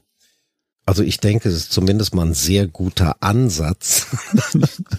Aber ein Narzisst, der selbstkritisch über sich nachdenkt, ist im Regelfall kein echter Narzisst. Zumindest kein bösartiger. Ja, er kann narzisstische Persönlichkeitsanteile haben, aber er ist kein bösartiger Narzisst. Der Bösartige sagt, hier bin ich, ich bin toll, alles, was ich mache, ist richtig und jeder, der was anderes behauptet, ist ein dummer Schwanzlutscher. Liebe Hörer, ihr könnt jetzt beruhigt sein, ihr seid gut. Ähm Ich kann ja nicht die Hörerschaft ja verteufeln, ganz ehrlich. Die machen das aus und hören jetzt nie nein, wieder Nein, nein, nein, es geht doch gar nicht drum, die Hörerschaft zu verteufeln, sondern ich finde, es geht eher darum, einen etwas differenzierten Blickwinkel dafür zu kriegen, was ist Dominanz und was ist Narzissmus. Der Narzisst nutzt diesen dominanten Spielpart, um seine Bedürfnisse zu befriedigen, nicht um Spaß mit der Partnerin zu haben. Ah, okay. Das charakterisiert es jetzt sehr klar. Das heißt, äh, submissive Narzissten gibt's auch nicht? Doch, die gibt es durchaus. Wie sind die so drauf? Ich muss ganz ehrlich sagen, ich kenne keinen, aber vom Persönlichkeitsmodell her ist das durchaus vorstellbar. Dann ist er halt der beste submissive Narzisst.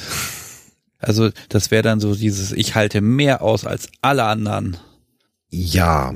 Weil ich dadurch kriege ich ja Bestätigung, ich bin super, ich bin gut. Das wird mir mein Daumen auch immer bestätigen. Das ist ja auch dessen Aufgabe. Zum Beispiel, wir reden immer von dem Narzissten. Vorsicht, es gibt auch weibliche Narzissten und die sind schlimmer als die männlichen. Zumindest die bösartigen, also diese pathologische Ausprägung. Das sind Frauen, die gehen über Leichen, um ihre Bedürfnisse zu befriedigen.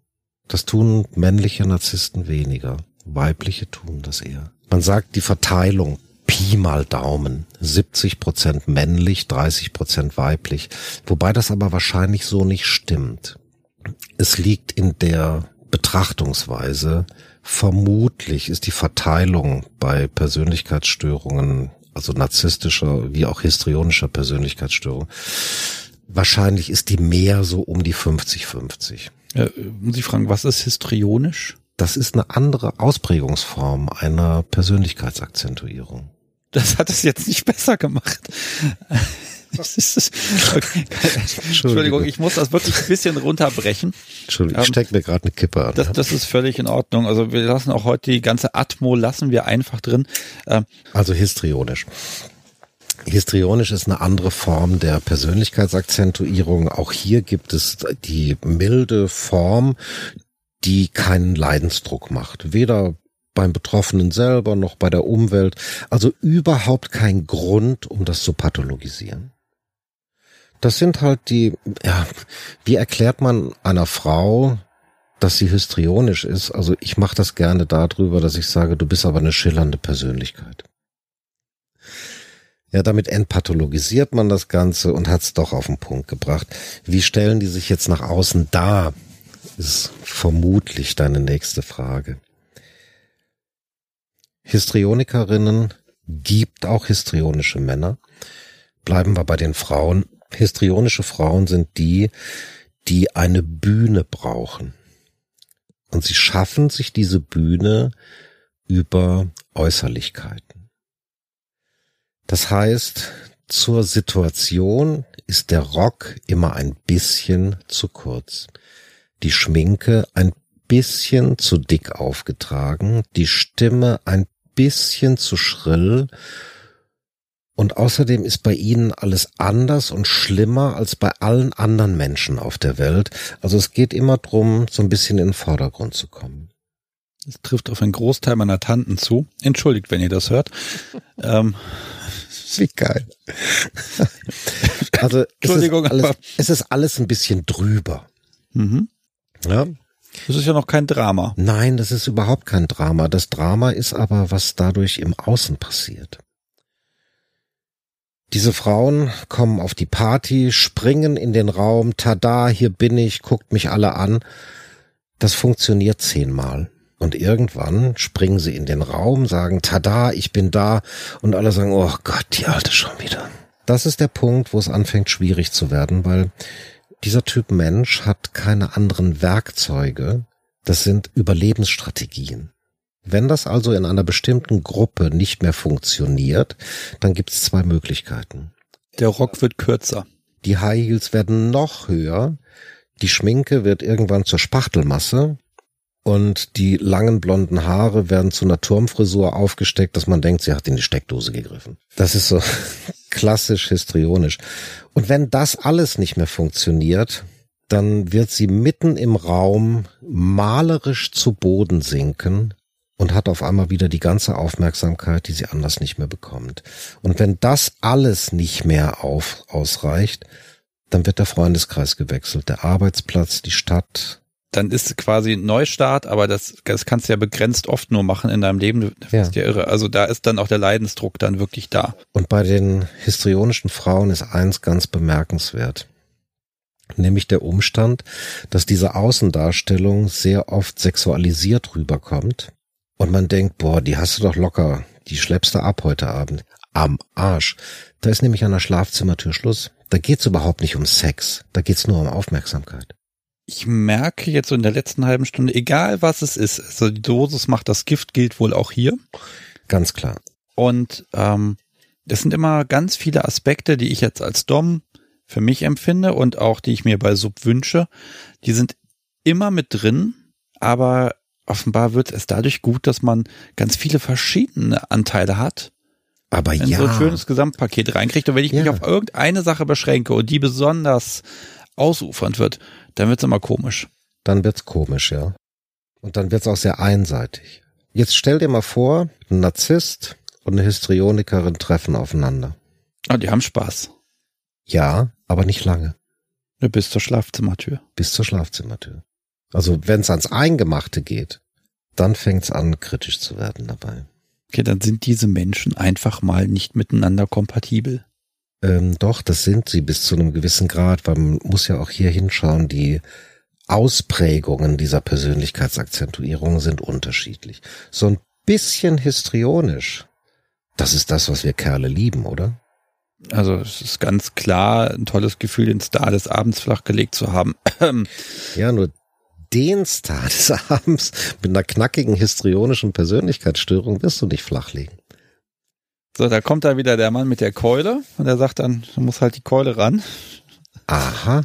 Da habe ich dann mein Problem wieder, ne? Also es geht dann nur noch mit dem Trieb. Richtig. Merkst du, wie so ein langsam so ein Gesamtbild ja. wird aus der ganzen Geschichte? Ah, der elende Kreis. Ja, mhm. Da beißt sich dann die Katze in den Schwanz. Pass mal auf, wir haben jetzt eine gute halbe Stunde darüber geredet, was, wie es scheiße wird. Ja. So, jetzt ist aber mal meine, meine Umkehrfrage ist einfach mal, komm, was macht denn, also erstmal im Moment kann ich sagen, die ganzen BDSMer, irgendeine Macke hat jeder, das heißt der ICD vor 10 oder 10, das, der hat schon recht, ja. Jetzt muss es ja irgendeinen Grund geben, warum das Spaß macht, warum das offenbar gut ist, warum du das machst, warum ich das mache, warum das so viele Menschen machen und damit glücklich sein können. Also mhm. dann gibt es offenbar ein optimales Gesamtpaket. Das kann man vielleicht sogar berechnen. ähm, jetzt überforderst du mich. Das optimale Gesamt Gesamtpaket, das ist, wenn man die gegenseitigen Bedürfnisse ausleben kann, wo die emotionale Ebene beteiligt ist, die kognitive Ebene beteiligt ist, also Kopfkino, muss befriedigt werden, der Trieb muss befriedigt werden und man schafft es, ohne dem Partner Schaden zuzufügen. Und wie erreiche ich das? Durch Kommunikation. Womit wir wieder ganz am Anfang sind. Ja, dann pass auf, dann gebe ich, gehe ich mal diesen Weg zum Anfang mit zurück. Wir haben ganz am Anfang ein bisschen über Konditionierung gesprochen. Ja. Da kriege ich tatsächlich auch Mails, wo Menschen einen Partner haben. Ist völlig egal, ob Dom, Sub, Mann, Frau, Trans, völlig spielt keine Rolle. Aber der Partner teilt das nicht. Und dann ist da so ein Ansatz, wie kann ich meiner Frau das erklären, das ist noch die einfache Variante, so dass sie versteht, dass das was Gutes ist. Wie kann ich meine Frau daran gewöhnen? Ja. Und da merke ich, da habe ich dann immer so das Gefühl, okay, dann möchte jemand jetzt durch, durch positive Rückkopplungen und Verstärkungen den Partner in diese Richtung bringen. Also ich sag mal, da sind wir wieder beim Konditionieren. Also was weiß ich, ich hätte gern, dass mein, dass meine Freundin an, dominant wird. Ähm, und sie zieht dann die hohen Schuhe an, dann liebe und ficke ich sie dann besonders. Und wenn sie ein bisschen, bisschen irgendwie sich, sich mit mir gestritten hat, ein bisschen strenger drauf war, dann, dann liebe und ficke ich sie danach umso mehr, ja, und so weiter. Und dadurch lernt sie ja dann auch, dass das alles toll wird. Und dann habe ich irgendwann die perfekte dominante Frau, die ich so gern haben wollte. Ich muss nur lange dabei bleiben mit Plan. Und da weiß ich immer nicht, was ich den Menschen darauf antworten soll, weil am liebsten mag ich nur sagen, hm, das wird nicht funktionieren. Glaubt mir, ich habe selber probiert. Keine das Chance. Das wird auch nicht funktionieren. Das ist Warum aufgesetzt. Nicht? Das ist aufgesetzt. Wenn die Grundveranlagung nicht vorhanden ist, auch wenn sie verdeckt ist, dann ist es okay, dann kann man sie unter Umständen aufdecken und rauskitzeln. Aber wenn die Über-Ich-Funktionen, also Regeln, Normen und Werte, alleine schon bei dem Gedanken an BDSM-Handlungen Alarm schlagen, weil die so stark verinnerlicht sind, dass es sagt, das darf nicht, das darf nicht, das kann nicht sein, dann wird es nicht funktionieren. Es wird nicht klappen. Ich hätte jetzt aber gedacht, dass daran noch am ehesten was zu machen ist, also wenn der Grundtrieb nicht da ist, dann kann ich nichts machen. Richtig. Den kann ich nicht beibringen. Wenn es aber doch nur die Ebene der Regeln und Sozi Sozialisation ist, daran kann ich doch bestimmt was machen. So wie Insekten essen, habe ich gerade das Gefühl. Das macht man nicht. In BDSM ist Insektenfutter. So. Geröstete Ameisen hm? schmecken nach Haselnüssen. also wenn ich. Mein Pet hat immer nur gesagt, es schmeckt sauer. Wenn ich es nicht schaffe, diesen Handlungen, egal ob dominant oder submissiv, etwas Positives abzugewinnen. Also wenn ich mich überwinden muss dafür und gegen meine internalisierten Werte vorgehe, wird es nicht funktionieren. Wenn die Grundveranlagung nicht ansatzweise vorhanden ist und man eine Chance hat, die aufzudecken, ganz vorsichtig, ganz langsam, mit ganz viel Fingerspitzengefühl, dann geht das in die Hose. Gehen wir mal den konkreten Fall, weil das geht sehr vielen Menschen so und mir ging das auch sehr lange so. Ich habe einen Partner, mit dem ich das nicht ausleben kann. Und jetzt ist immer die Frage, ich sag mal, Fremdgehen oder nicht so sehr fremdgehen, indem ich irgendeinen Deal aushandle zu Hause, äh, der mir da erlaubt, das auszuleben, aber eben nicht da. Ähm, aber eigentlich will ich ja, ich will mit meinem Partner, will ich das machen. Und um Himmels Willen, der liebt mich doch, dann muss der doch auf mich auch ein bisschen zukommen. Vielleicht findet man einen Kompromiss. Also was, was kann da ein Weg sein? Weil wenn das so innen drin steckt, dann hilft auch keine Bartherapie, dann braucht man das gar nicht erst Nein. anzufangen. Nein, hilft nicht. Ach so, ich hätte jetzt gedacht, dass du jetzt sagst, natürlich Nein. gibt es da Möglichkeiten. Also wenn solche Leute, wo vom Grundsatz her klar ist, es funktioniert nicht. Wenn die zu mir kommen, die schmeißen ihr Geld zum Fenster raus. Man muss es erst einmal rauskitzeln, ausformulieren, konkrete Fragen stellen und die Möglichkeit geben, auch Verbotenes auszusprechen. Das funktioniert manchmal. Aber nicht immer, weil diese Über-Ich-Funktionen, also diese Regeln, Normen, Werte, die haben eine unglaubliche Macht. Die kann man zwar zum Teil auf der kognitiven Ebene übersteuern, indem man sagt, ich mache das jetzt trotzdem. Im günstigsten Fall hat man Spaß daran. Im schlimmsten Fall hat man ein schlechtes Gewissen. Jedes Mal nach einer Spielsession. Und dann hat das keinen Sinn. Vor allem, wenn ich die Erfahrung nicht positiv besetzen kann. Ja, aber mein Partner hat doch dann Spaß und er liebt mich mehr und ich krieg mehr Aufmerksamkeit. Also da müsste doch dann diese Rückkopplung irgendwann mal einsetzen. Und ich gehe abends ins Bett und denke mir, großer Gott, was würde meine Oma jetzt von mir denken und hat ein schlechtes Gewissen dabei. Okay, das wiegt schwerer dann, ja? Das wiegt schwerer, ja. Das mag nicht so deutlich sein, Sebastian, aber im Laufe der Zeit wiegt das schwerer. Also, das hört sich so ein bisschen nach einem K.O. an. Wenn ein Partner das nicht teilt und du brauchst das und hast Leidensdruck, dass du das in deinem Leben brauchst, dann, ja. Dann musst du es halt mit jemand anderem machen ob du dich vorher trennst oder wie auch immer du es tust, aber du musst es mit jemand anderem machen. Es hat kein, es ist verschwendete Zeit, an dem Partner rumzudoktern. Richtig. Oh Gott. Du musst eine Entscheidung treffen. Und das wollen die meisten Leute nicht. Die wollen ja keine Entscheidungen treffen. Die sagen, okay, meine, bleiben wir bei diesem Klischeebild. Ich liebe meine Frau, so wie sie ist, aber ich brauche noch was anderes. Ja gut, ich liebe meine Frau, aber muss ja so sein. Wenn alles zu perfekt ist, glaubt man es auch selber nicht. Es muss immer irgendwas geben. Die Frage ist immer nur, wie schwer wiegt das? Und ich finde, Sexualität gehört zu einer Partnerschaft doch sehr zentral dazu. Punkt. Also ohne die geht's halt nicht, wie ich finde. Sex ist nicht alles, aber ohne Sex ist alles nichts. Hm. Das zitiere ich, das ist gut. okay. So, wir haben eine kleine Unterbrechung gemacht. Wir mussten mal für Getränkenachschub sorgen. Du hast jetzt was anderes. Kirschmet hast du eben gesagt. Ja. Das schmeckt tatsächlich ganz lecker, aber ich, ich bin bei meinem Zeug geblieben.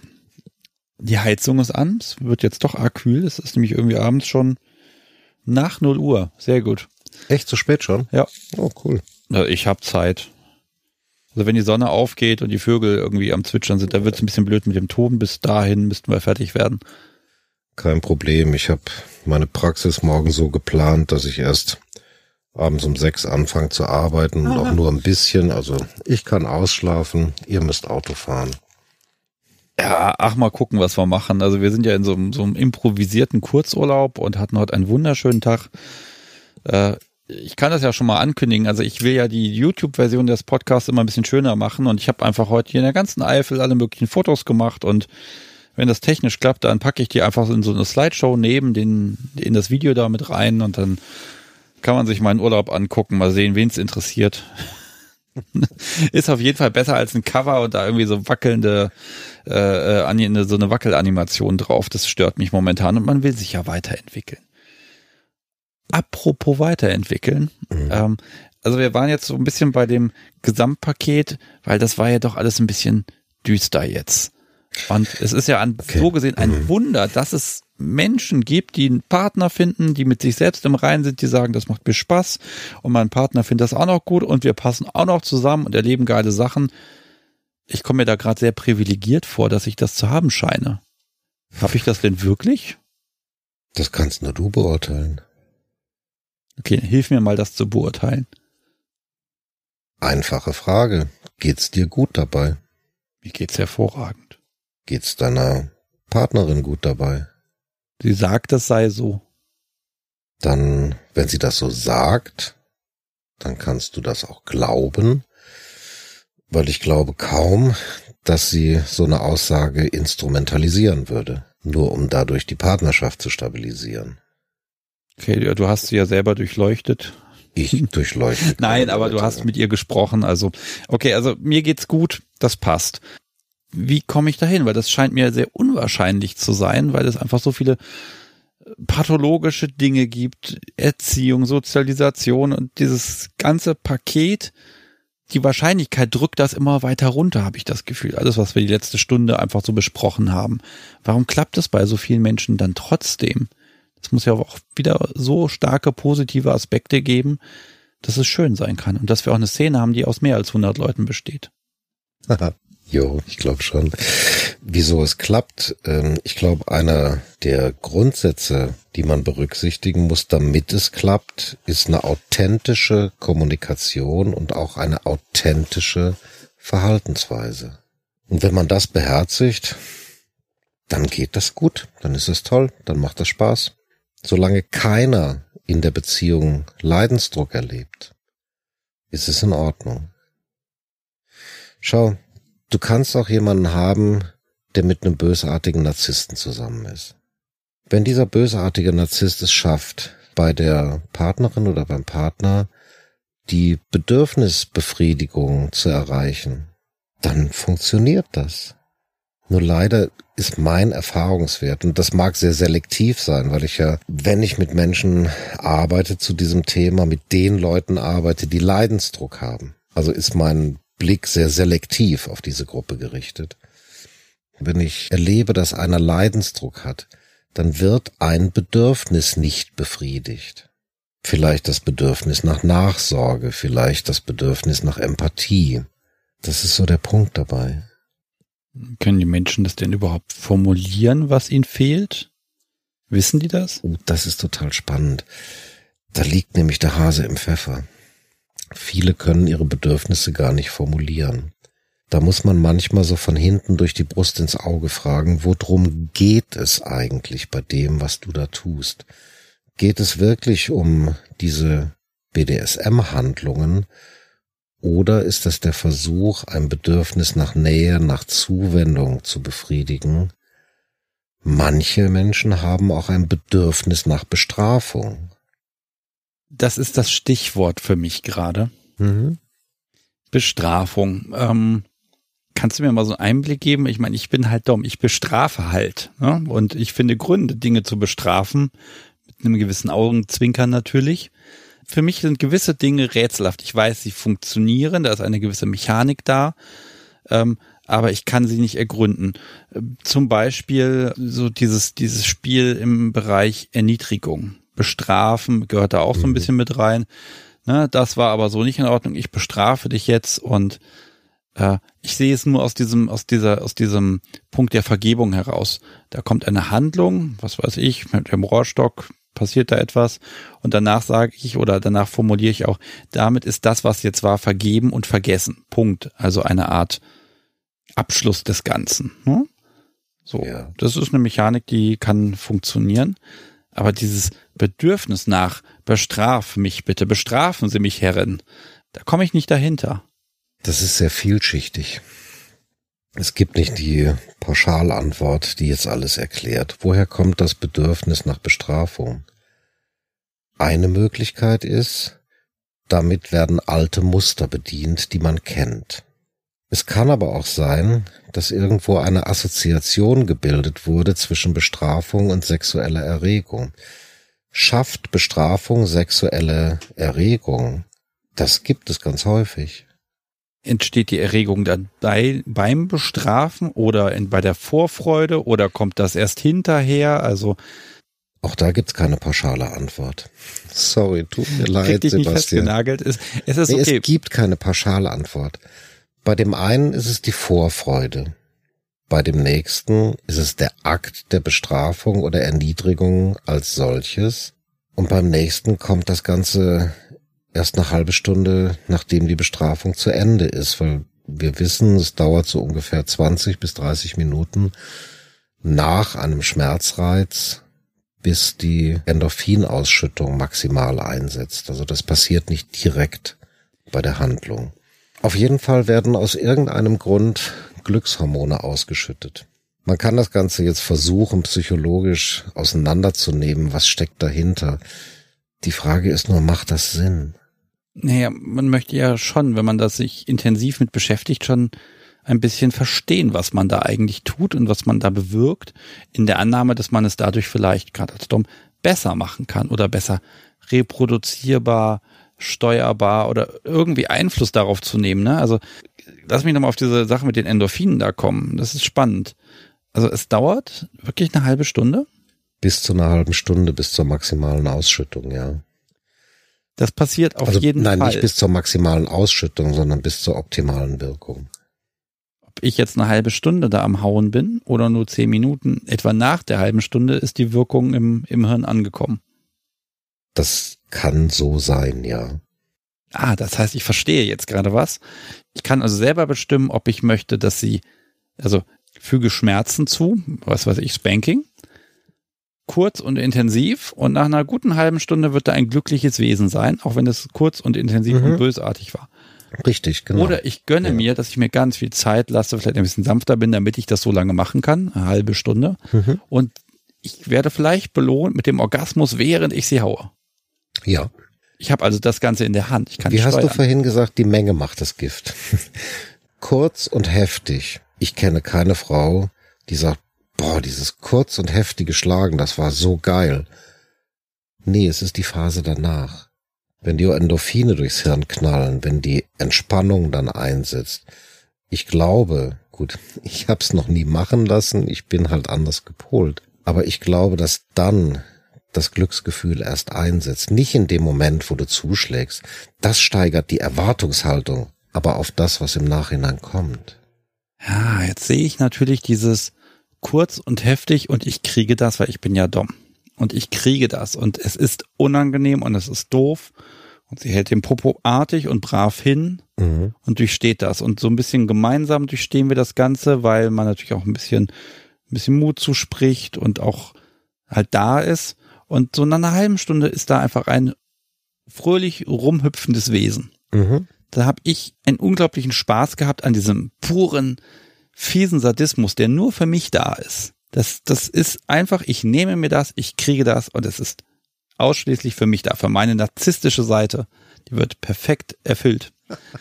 Und eine halbe Stunde später ist sie dann glücklich und dann können wir beide gemeinsam glücklich sein. Ja. Das ist ja optimal. Also es ist gegen kurz und heftig nichts zu sagen an der Stelle. Nein, überhaupt Sie hat kein nicht. Argument dagegen. Nein. Sehr gut. Also der Wunsch nach, wir können mal lange hauen, dann kommt nämlich auch diese Endorphinausschüttung währenddessen. Das Argument, was ich entgegensetzen kann, lautet, kurz und heftig wirkt genauso gut. Mhm. Super. Du hast mir gerade die ultimative ähm, Rechtfertigung gegeben dafür, einfach nur boshaft zu sein. Bist du in dem Moment wirklich boshaft? Ich verhalte mich so. Du tust so, ne? Aber du weißt doch, was dabei rauskommt. Ja, da, aber das ist, glaube ich, das ist genau der Punkt. Das ist ja für mich Rechtfertigung. Ich mache das jetzt, das ist böse. Ich füge ihrem Hintern einen Schaden zu, sage ich mal. Ne? Mhm. Ich tue ihr weh, ich weiß, das genießt sie nicht, das ist nicht schön. Mhm. Und ich genieße diese Hingabe, dieses, sie lässt mich machen, Vertrauen und aber sie durchlebt das, weil ich das will. Ich habe die, da kommt dieser Machtrausch erstmal bei mir richtig durch. Mhm. Ne? Und den hab ich. Und ich kann das damit rechtfertigen, dass ich sagen kann, in einer halben Stunde wird sie es auch gut finden. Ist ein schönes Modell. Wenn ihr beide damit so klarkommt, ist es doch toll. Ja, das diskutieren wir dann nochmal aus, wenn es dann soweit ist. ähm, nein, also, ne, und dann das andere ist dann eben lange und das ist dann eher ein Geschenk von mir. Ne? Also man muss ja nicht immer das eine machen oder das andere, sondern man kann das ja immer ein bisschen verteilen. Mal so, mal so und gucken, dass man im Schnitt, für, genau das ist der Punkt, im Durchschnitt für beide eine Befriedigung erreicht, aber nicht unbedingt an einem Abend in einer Situation für beide, weil ich glaube, ein bisschen überwiegt mal der eine ein bisschen mehr als der andere. Das ist, aber das ist okay. Ja, das unterschreibe ich dir. Das unterschreibe ich dir ohne Diskussion. Super. Für den aktiven Part, der hat doch auch diese Endorphinausschüttung. Wo kommt das denn her? Wow, ob der die wirklich hat? Ich weiß es nicht. Ich bin ja nur auch dominant. Aber dass ich so eine Endorphinausschüttung oder so einen Machtrausch erlebe, ähm, das habe ich eigentlich nicht. Für mich ist ähm, diese Kontrolle in dem Moment im Vordergrund. Und ich weiß auch, warum das so ist. Ich will jetzt nicht in die Details gehen, aber ich habe eine Situation absoluter Hilflosigkeit erlebt. Und da war ich noch sehr klein. Ich weiß durch meine Selbsterfahrung, durch meine Ausbildung und durch meine Therapie, die ich gemacht habe wegen einer posttraumatischen Belastungsstörung, dass äh, dieser Kontrollverlust für mich etwas sehr Traumatisches gewesen ist. Aufgrund der Mechanismen, die ich vorhin schon mal beschrieben habe, also Kontrolle wurde irgendwo gleichgesetzt mit einem positiven Affekt oder auch mit einer sexuellen Stimulation, habe ich das so verinnerlicht, dass sexuelle Stimulation bei mir durch Kontrolle, also durch meine Kontrolle über jemand anders ausgelöst, querstrich auch gesteigert wird. Wenn ich also in dieser Machtposition bin, wenn ich die Kontrolle habe, erlebe ich eine sexuelle Stimulation. Nachvollziehbar? Ja, kann ich sehr gut nachvollziehen. Mhm. Im Grunde ganz einfach die Geschichte. Und außerdem kann ich da so meine narzisstischen Anteile, also dieses Gefühl der Überlegenheit sehr gut unterbringen. Wobei es bei mir halt nicht so ist, dass dieses Gefühl der Überlegenheit etwas ist, was ich nicht in Frage stellen könnte. Der bösartige Narzisst, der stellt sein Gefühl der Überlegenheit niemals in Frage. Der ist felsenfest davon überzeugt, allen anderen überlegen zu sein. Selbst wenn er nur mittelmäßig und selbst das nicht ist. Ähm, aber dieses Gefühl von Überlegenheit, situationsabhängig stellenweise, gehört eigentlich zu dieser narzisstischen Grundstruktur dazu. Wenn ich das jetzt noch mit dem Gefühl der Kontrolle kombinieren kann, ist das für mich eine richtig geile Angelegenheit. Ich muss mal auf dem Machtrausch rumbohren, weil ich kenne dieses Gefühl, dass ich aus irgendeinem Grund hinterher völlig überwältigt bin und am Dauergrinsen bin und glücklich und stolz und happy bin. Und ich meine auch dann zu sagen, das muss auf irgendwie Endorphin oder sonst irgendwas basieren. Ich kann mir jetzt gerade nur erklären, dass es daher kommt, dass wenn ich da irgendwie eine Stunde am Hauen bin, dass es einfach eine körperlich anstrengende Tätigkeit ist, also Sport. Das ist einfach der geil. Effekt ist. Mhm.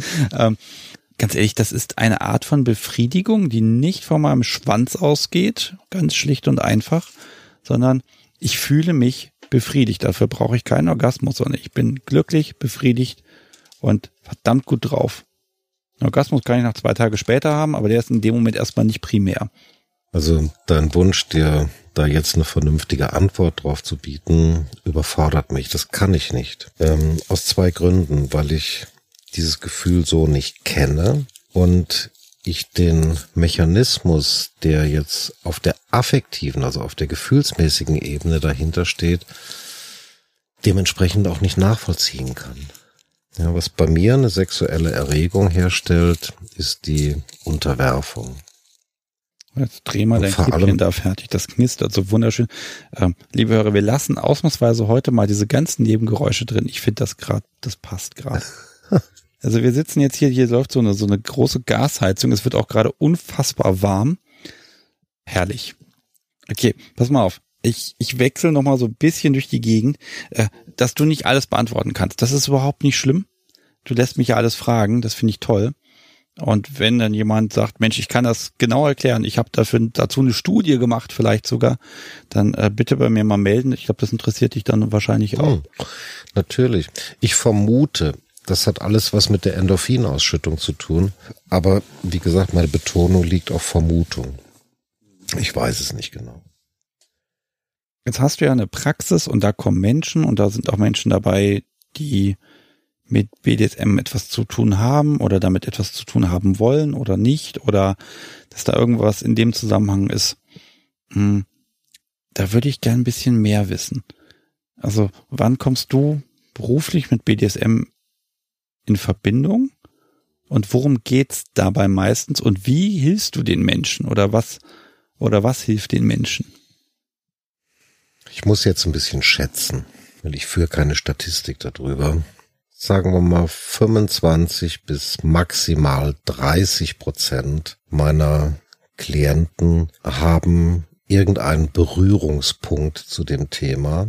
Manchmal offen formuliert, meistens nicht offen formuliert, sondern das brodelt so ein bisschen im Hintergrund.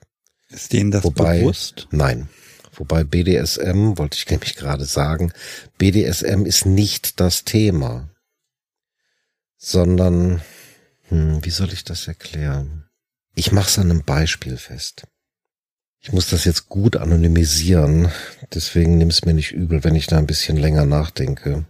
Eine alleinstehende Erzieherin mit zwei Kindern.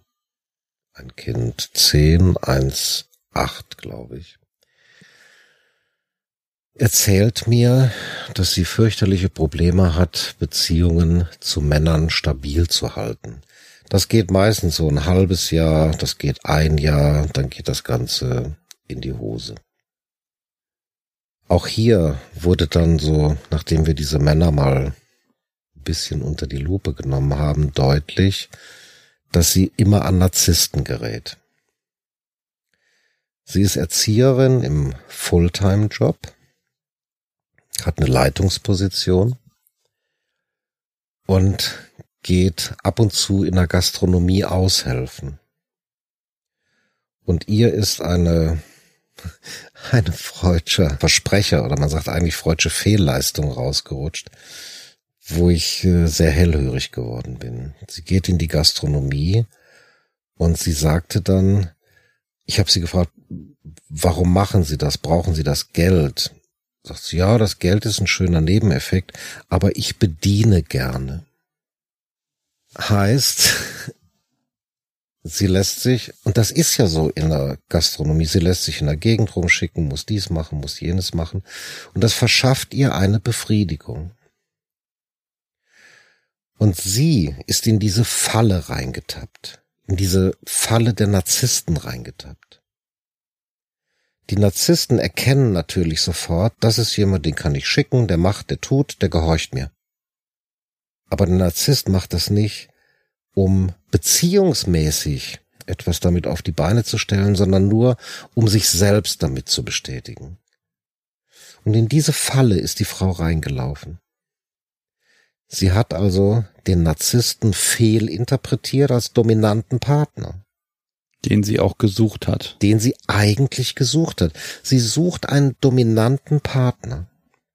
Sie ist selber in einer Leitungsposition, also muss selber Dominanz leben, muss zwei Kinder großziehen, möchte aber auf der anderen Seite einen Mann, der sie unterstützt, der dominant ist, der ihr manchmal auch sagt, wo es lang geht und auch ihr sagt, wo es im Bett lang geht und so. Leider ist sie an Narzissten geraten, die sie nur ausgenutzt haben.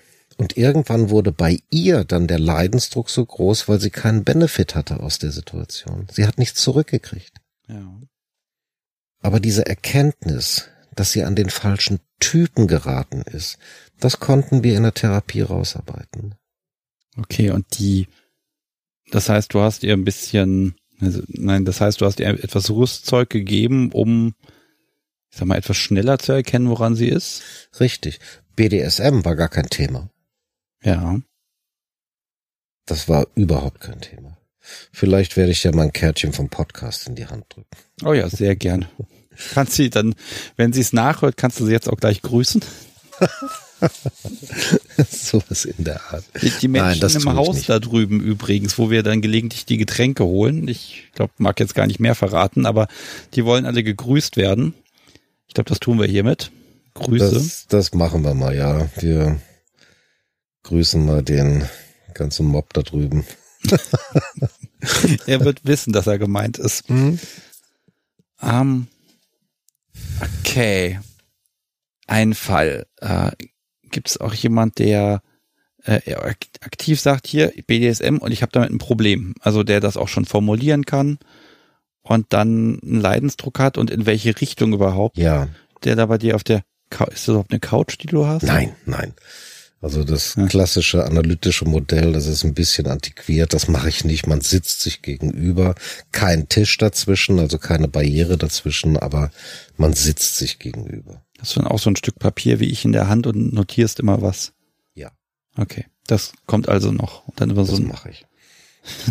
ja, und Leute, die ganz klar sagen, boah, ich habe da so eine Neigung und ich habe Probleme damit, das ist die Ausnahme. Ja. Das kommt meistens ähm, so von hinten durch die Brust ins Auge. Den Satz habe ich vorhin schon mal in einem anderen Zusammenhang benutzt dass die Menschen ähm, Wünsche, Bedürfnisse, Neigungen formulieren oder zumindest andeuten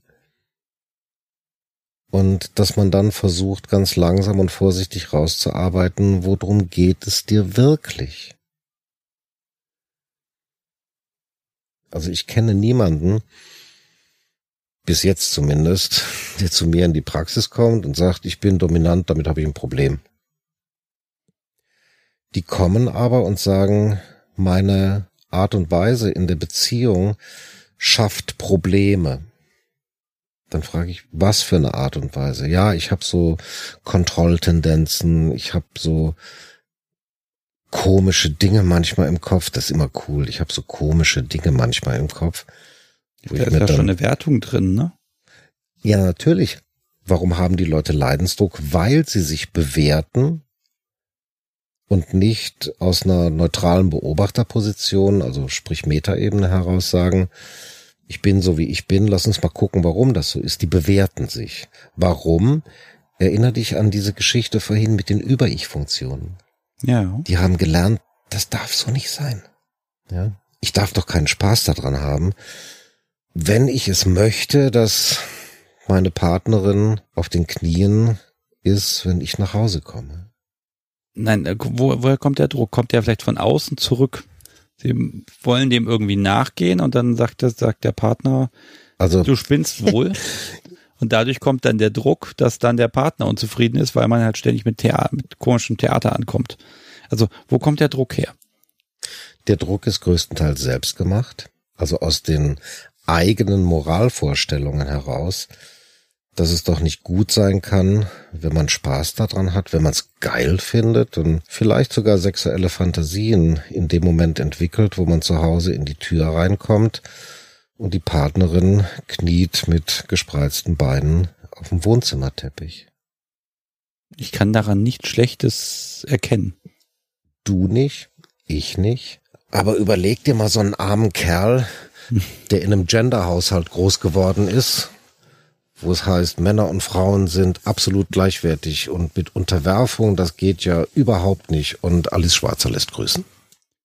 Also ich bin tatsächlich der Meinung, dass Männer und Frauen völlig gleichwertig sind. Das sind sie. Und deswegen ist es ja so schön, dass dann mein Gegenüber sagt, du, ich mach das. Du willst das, ich mach das für dich. Und ich weiß, sie ist in der Lage auch zu sagen, du spinnst wohl. Aber sie tut es nicht, sondern sie sagt, nee, ich mach das. Und sie wird davon spitz und ich auch.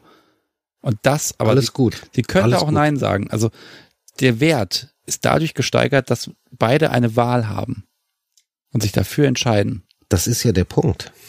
Die Wahlfreiheit zu haben. Schau, ähm, für dich ist es eine Entscheidung, deiner Partnerin zu sagen, auf die Knie. Und für sie ist es eine Entscheidung, eine freie Entscheidung, auf die Knie zu gehen. Deshalb macht Spaß.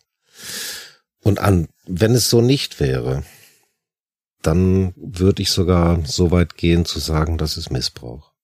Oh, da machen wir jetzt ein Fass auf. Das finde ich spannend. Also wenn BDSM ausgelebt wird, um den Partner zu halten. Was weiß ich, der, die Frau sagt, pass auf, mein lieber Herr im Haus, ich will dich jetzt dominieren. Ich brauche Mhm. das. Und er macht das mit und natürlich steht, da sind Kinder, da ist ein Haus, da sind alle möglichen Abhängigkeiten, gemeinsamer Freundeskreis, alles Mögliche. Alles steht auf dem Spiel, wenn man da nicht mitzieht. Kann man dann überhaupt noch BDSM haben? Das ist kein BDSM, das ist Missbrauch, Wie kommt man aus der Nummer raus? indem man geht. Wieder die Sache mit der Entscheidung, ne? Richtig. Es ist eine Entscheidung. Aber wenn sich jetzt der Partner dazu entscheidet, da mitzugehen, das zu machen, dann werde ich ja sein, das, was er jetzt tut, für mich, um, was weiß ich, mich zu halten, meine Liebe, ne, also die, das alles äh, zu äußern.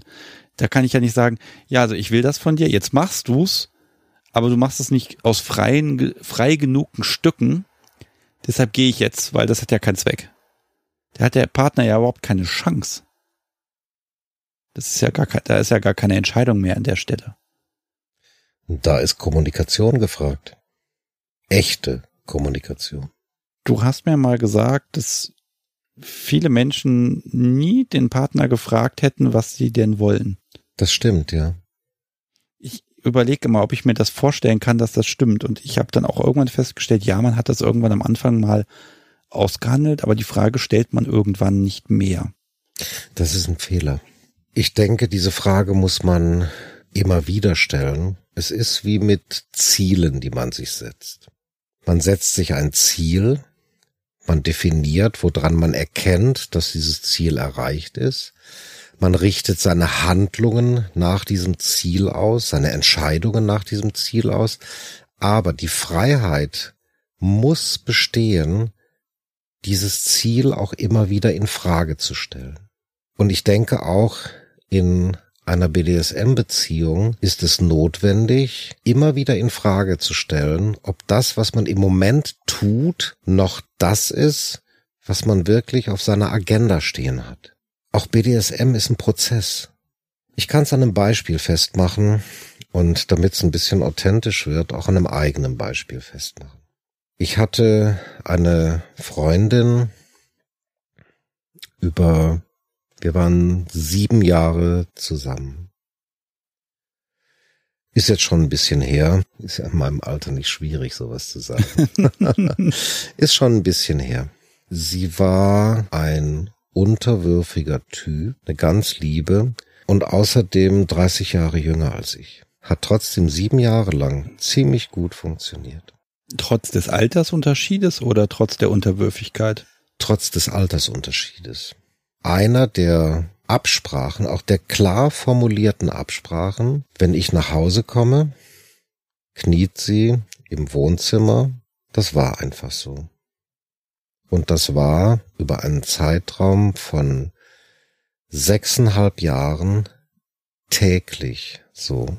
Ich bin dann zu ihr hin, ich habe mir das angeschaut und es hat mir immer gut gefallen, weil sie hat das wirklich sehr ästhetisch, sehr elegant gemacht. Es gab auch Abende, da kam ich nach Hause, denke ich, wo ist sie denn? Da war sie nicht im Wohnzimmer, dann ging ich nach oben, gerade im Sommer, und ich habe eine kleine Terrasse. Und auf dieser Terrasse steht so ein kleiner Außenofen aus äh, Gusseisen, so ein Holzbefeuerter. Und wenn sie da nicht unten gekniet hat, dann, das war nicht häufig, aber trotzdem alledem, dann kniete sie auf der Terrasse mit dem Rücken zur Tür vor diesem Holzofen auf ein paar Decken, die sie sich dahin gelegt hat. Wenn es warm genug war, entsprechend angezogen. Wenn es sehr warm war, auch nackt. Und es war für mich, egal in welcher Situation, ob jetzt im Wohnzimmer oder auf der Terrasse oben, es war ein sehr schönes Gefühl. Ich sage bewusst nicht geil, sondern es war einfach schön. Und ich habe es geliebt, mich dann hinter sie zu knien, sie zu streicheln. Manchmal kam es auch zu Sex dabei, nicht immer. Also Sex stand da nicht so extrem im Vordergrund. Und das sind so Arrangements, wenn die klar formuliert sind, dann ist das gut. Da habe ich einen ganzen Haufen Fragen gerade zu. Was gibt's denn da zu fragen? okay, also äh, nehmen wir erstmal den Gewöhnungseffekt bei dir. Sechseinhalb Jahre, das sind ja. tausend irgendwas ja. mal dieser Vorgang. Müsste ja. da nicht einfach so ein ja, Gewöhnungseffekt eintreten? Das ist halt so. Äh, und dann würdigt man das doch weniger. Nein. Aber das könnte passieren. Ja, das kann passieren. Ich kann ja auch nur aus meiner eigenen Erfahrung sprechen. Nein, der Gewöhnungseffekt, dass man das einfach hingenommen hat, ähm, das passierte zum Ende unserer Beziehung. Der zweite Punkt ist immer ohne Ausnahme. Ja. Krank, also äh, sie, sie ist mal krank oder äh, sie ist einfach mal nicht da. Hm? Ja gut, das ist so. Man arbeitet ja. Ja. Äh, krank, da hat sie auf der Couch gelegen, wenn ich nach Hause kam, mit einer dicken Decke drüber. Und das äh, war völlig in Ordnung. Dann bin ich in die Küche, habe erstmal ordentlichen Tee und eine Hühnersuppe gekocht. Und also das hätte ich nie verlangt, wenn sie aus körperlichen Gründen dazu nicht in der Lage gewesen wäre. Das ist für mich ein absolutes No-Go, sowas. Und ich denke, jetzt mit einer gewissen Arroganz und auch meinem klassischen Narzissmus, ich denke, das macht einen guten Dom aus, der das differenzieren kann und nicht völlig uneigennützig sein Ding da durchdrückt. Wenn das Mädchen krank ist, dann gehört die auf den Schoß, dann gehört eine Wärmflasche gemacht und dann gehört eine Hühnersuppe gekocht. Alles andere würde ich als absolutes No-Go bezeichnen. Nochmal die Gewöhnung. Also jetzt, ich habe mir schon notiert hier. Äh, du hast gesagt, das ging etwa sieben Jahre. Nach sechseinhalb Jahren, äh, so lang kniete sie da. Also so lang war das. Sie hat aufgehört, da zu knien und ein halbes Jahr später war Schluss. Das eine hat aber mit dem anderen nichts zu tun gehabt. Einer der Gründe für das Ende der Beziehung war halt der Altersunterschied. Irgendwann schlägt das zu weil meine Interessen einfach andere gewesen sind als die Interessen, die sich bei ihr entwickelt haben.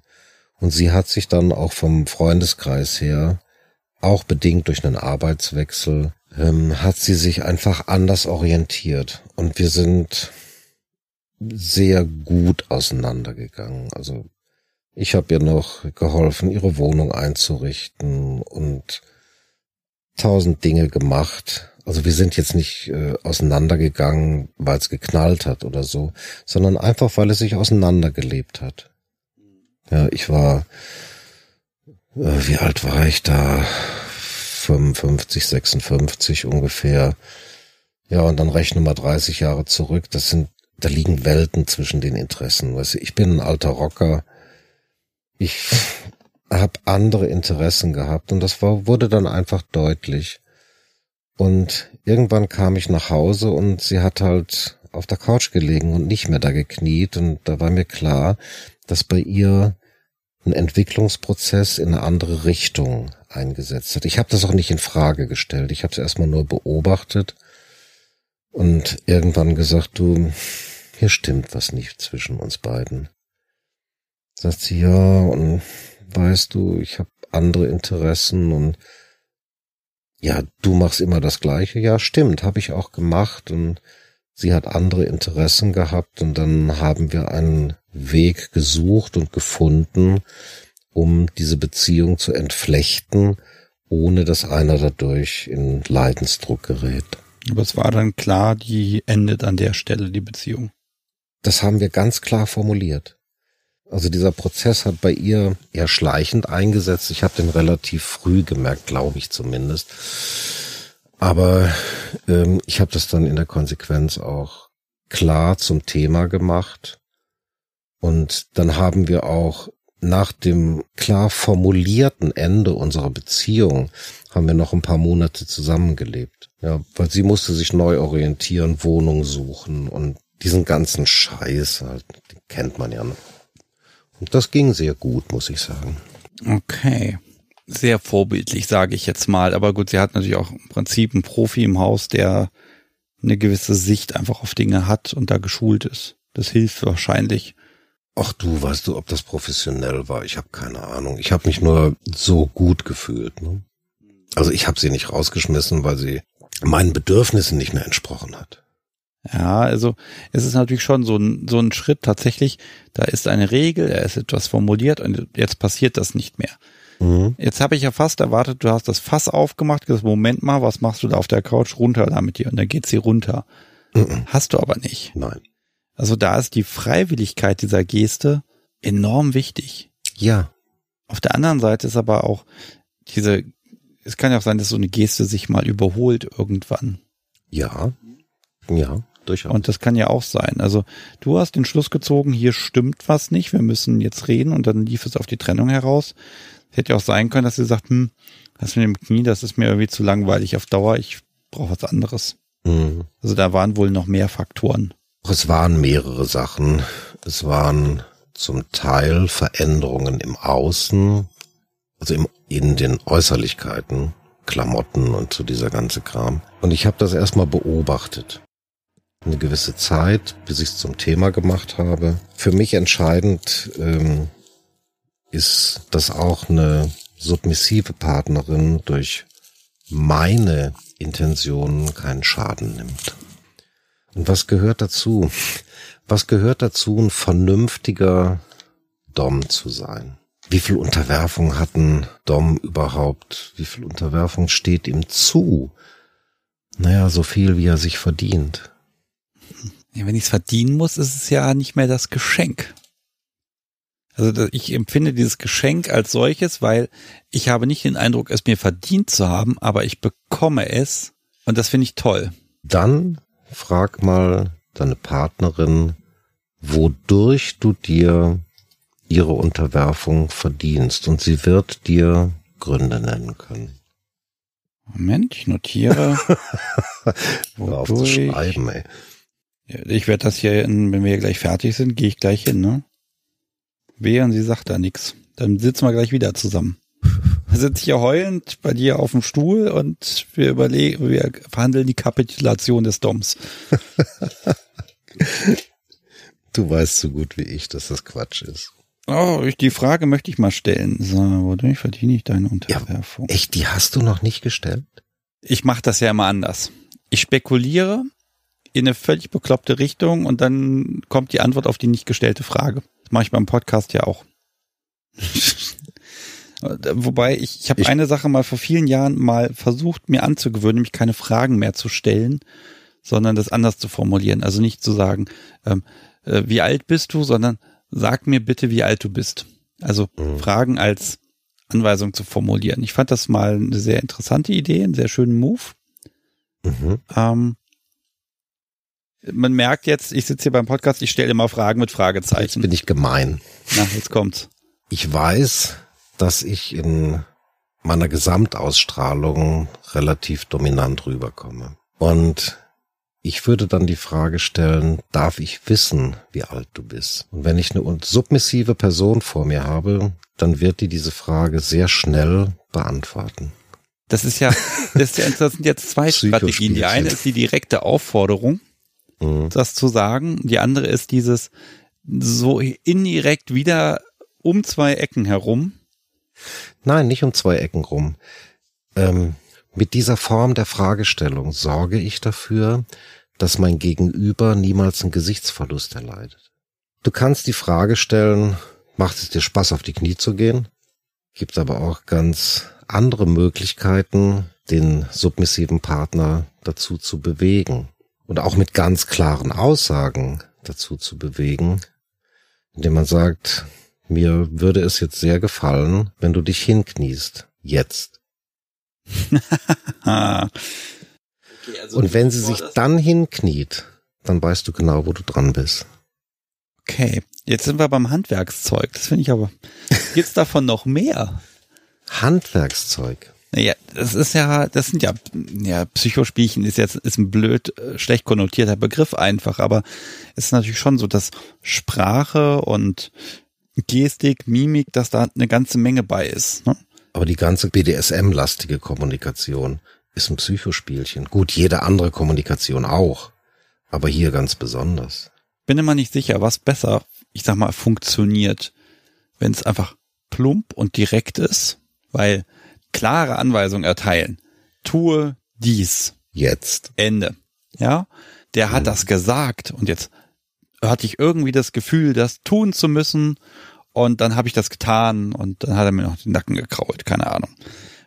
Oder sie, ne? Also wie gesagt, mit dem Gender, sorry, da bin ich nicht, äh, nicht mehr äh, nüchtern genug für. Da muss man mir heute einfach mal wirklich verzeihen.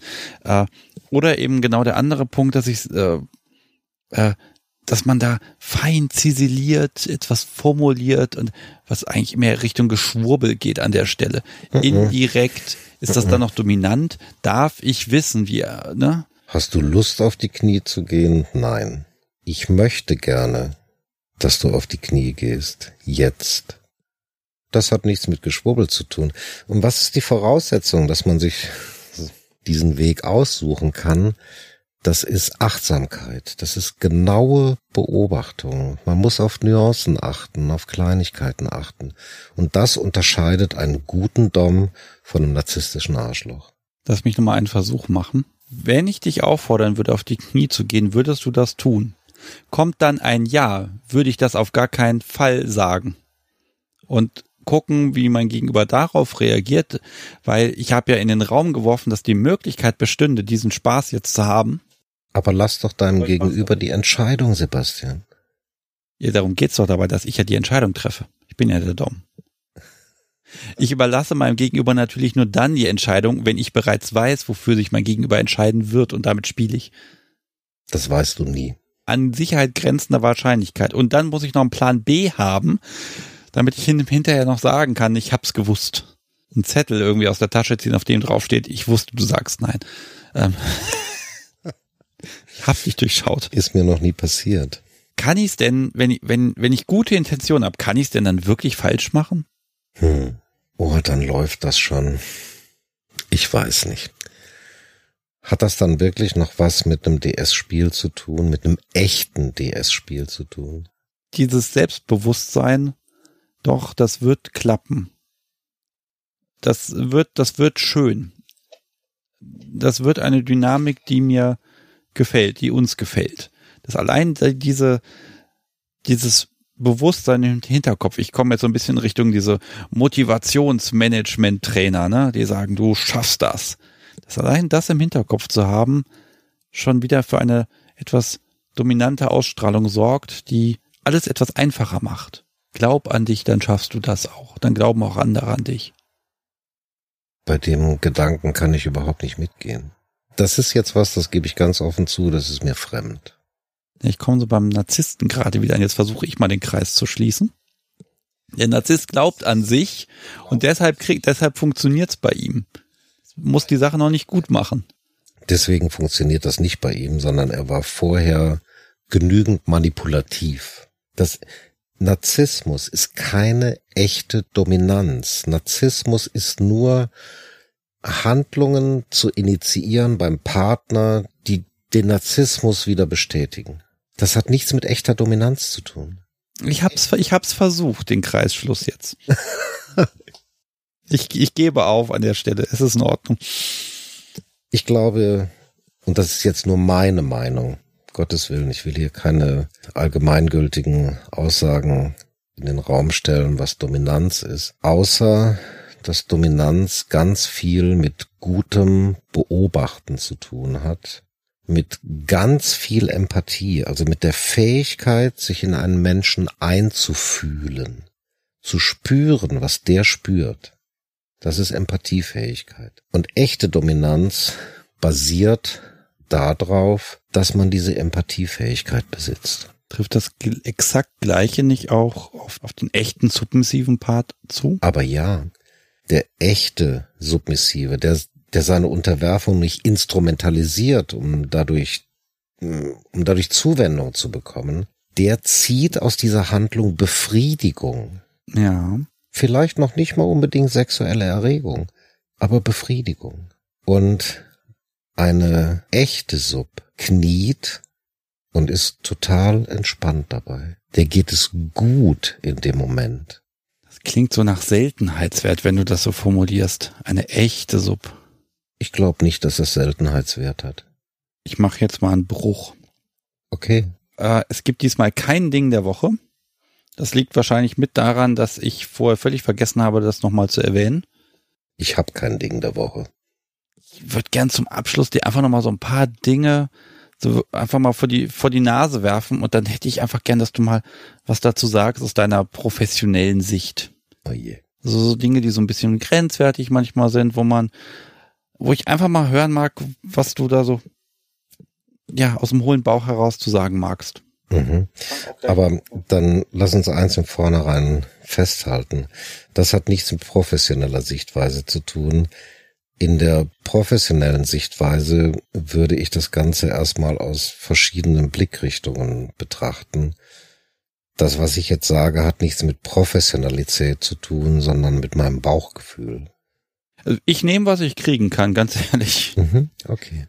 Okay, lass, lass mich mal anfangen. Und zwar, der erste Begriff, den ich hier aufgeschrieben habe, ist TPE, also Total Power Exchange. Totale mhm.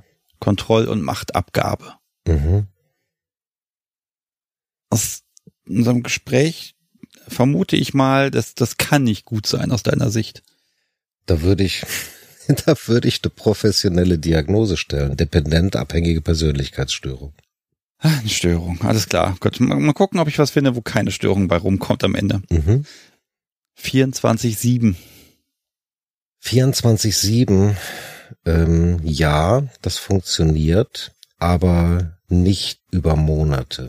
24-7, das funktioniert für mein Empfinden, für einen Zeitraum, für einen definierten Zeitraum. Wobei ich hier auch wieder den Begriff der Rituale einführen würde. Können wir vielleicht auch nochmal kurz drauf eingehen. Ja, gerne. Äh, 24-7 ist cool. Habe ich auch mehr als einmal gemacht, aber in einem klar definierten Zeitraum. Beisp Möchtest du ein Beispiel? Ja, gerne. Okay. Beispiel, ähm, ich muss ab und zu auf eine Tagung, die auf drei Tage angelegt ist. Und ich habe meine damalige Partnerin sehr gerne mitgenommen dahin. Also ich habe so über Tag meine Tagungen gemacht, sie hat sich die Stadt angesehen. Aber es war klar, das war eine 24-7 Zeit. Das heißt, während dieses Zeitraums war nicht klar definiert, aber ich denke durch unser Zusammenleben sehr deutlich, was ich von ihr erwarte. Mal abgesehen von dem Knien, wenn ich abends ins Hotel gekommen bin, bis hin zu der Kleidung, die sie trägt, bis hin zu den Dingen, die passieren, wenn wir miteinander essen gehen oder sonst irgendwas. Aber sowas ein ganzes Jahr lang oder länger durchzuziehen, halte ich für sehr anstrengend. Das bindet sehr viel Energien. Und ob das in der Konsequenz wirklich eine Befriedigung schafft und Spaß schafft, Betonung Spaß, das wage ich zu bezweifeln, weil ich glaube, dann ist es eher eine Gewöhnung, als dass es Spaß macht. Hm, ist nicht 24-7 auch die Abschaffung von dem gleichberechtigten Alltag? Das stört ja auch nur. Wenn ich den gleichberechtigten Alltag abschaffe, dann habe ich es mit einer willenlosen Sklavin zu tun und nicht mit einer gleichberechtigten Frau, die sich mir freiwillig unterwirft. Ach so, und damit ist ja auch die Wertigkeit wieder ganz weit weg. Ist eine andere, ja. Ich nehme mal das nächste, was ich aufgeschrieben habe. Mhm. BDSM ist eine sexuelle Identität, genauso wie jede andere sexuelle Identität auch ist. Also Homosexualität oder Hetero, Bi etc. etc. Also BDSM passt in die Reihe. Stempel drunter, unterschreiben, fertig. Super, das ist ja einfach. Langfristige Orgasmuskontrolle. Mhm. Ähm, was heißt langfristig? Naja, nicht, wir machen mal die nächste, was weiß ich, die nächsten zwei Wochen bestimme ich, wann du Spaß hast, sondern mhm. für immer. Völlig schräg. Okay. Völlig schräg. Okay, das ist eine sehr kurze Antwort, das ist in Ordnung. Mehrere Doms oder Subs haben. mehrere Doms haben, mehrere Subs haben. Das heißt, ich habe noch nicht diejenige gefunden, die meine Bedürfnisse wirklich befriedigt. Und wenn ich der Dom bin, der mehrere Subs hat, oh, naja. Okay, dann, dann nehme ich da mal was Konkreteres. Mhm. Mit, als Dom mit zwei Subs auf eine Party gehen. Coole Außendarstellung. Ich, ich schreibe mal von mir was drunter. Es ist unfassbar anstrengend und man hat ja doch nie die Aufmerksamkeit für zwei Menschen, die man eigentlich gerne hätte. Richtig. Bei wem ist die Aufmerksamkeit? Ja, das ist das Problem. So, die Nebengeräusche, liebe Hörer, hier fährt gerade ein, ein schweres Auto vorbei. Ich habe das vor ein paar Stunden bewundert. Das sind irgendwie 240 PS. Das ist ein V8, ja. Ja, großartig. Und man, ich habe es auch gerade gespürt, wie dieses Ding hier wie drei Meter an mir vorbeifährt. Das ist großartig. Und matt schwarz. Oh. Ähm. Ja, ich glaube, das wird ein sehr authentischer Podcast. ja, ich habe auch so das Gefühl. Komm, wir trinken noch ein Kirschmet gleich. Ja, wir machen gleich weiter, wenn wir hier fertig sind. Hm. So viel habe ich, jetzt geht die Stimme langsam weg, so viel habe ich auch gar nicht mehr. Wir haben es übrigens, ach, ich sag die Zeit erst gleich. Und was habe ich noch? Ach ja, jetzt muss ich doch mal, doch mal zwei Sätze sagen, jetzt hole ich mal den Hammer raus Depression und BDSM. Und dazu das, was ich immer sage. Erstens, Dom ist kein Therapeut. Und B, ähm, selbst alle, die sagen, nein, auf gar keinen Fall, sollte man nicht machen, die machen es ja doch. Also eher damit leben. So, und jetzt kommt dein Kommentar dazu. Depression und BDSM. Ähm, dann würde ich sagen, BDSM ist eine Bewältigungsstrategie. Und solange die funktioniert, ist das in Ordnung. Okay. Das ist ja einfach. Das ist quasi ja. ein Freibrief. Hm. Nein, falscher Kommentar. Nein, kein Freibrief, um Gottes Willen. Ich sagte ganz explizit, solange das funktioniert, ist das eine legitime Bewältigungsstrategie und wie du selber gesagt hast, der Dom ist kein Therapeut. Jetzt nehmen wir mal das andersrum. Der oder die Dom leidet an Depressionen. Was ist die Frage dahinter? Naja, sollte man dann die Finger von BDSM lassen? Das ist einfach etwas, was ich so ein bisschen aus den letzten anderthalb Jahren, aus den Mails, die ich so bekomme, so ein bisschen rausdestilliert habe. Und ich bleibe immer dabei, dass ich sage, wenn es euch damit gut geht, dann macht das. Und es gibt aber dieses, nein, sollte man auf gar keinen Fall machen, wenn man irgendwie auf irgendeine Art und Weise psychisch erkrankt ist, Warum sollte man so harten Scheiß wie BDSM einfach nicht machen, weil Moment. das Ey, ist ja schwierig. Erstmal muss BDSM ein harter Scheiß sein und die Frage ist, warum sollte man das nicht tun? Jemand, der wirklich stockdepressiv ist, also wir sprechen von schweren depressiven Phasen oder Reaktionen, der hat überhaupt keinen Antrieb, BDSM zu machen. Da fehlt der Antrieb, morgens aufzustehen und sich den Arsch abzuputzen. Der hat keinen Antrieb zu essen, zu trinken. Der hat keinen Antrieb, aufs Klo zu gehen, zu duschen. Der macht kein BDSM. Und das andere, das sind mittelgradige oder leichte depressive Episoden.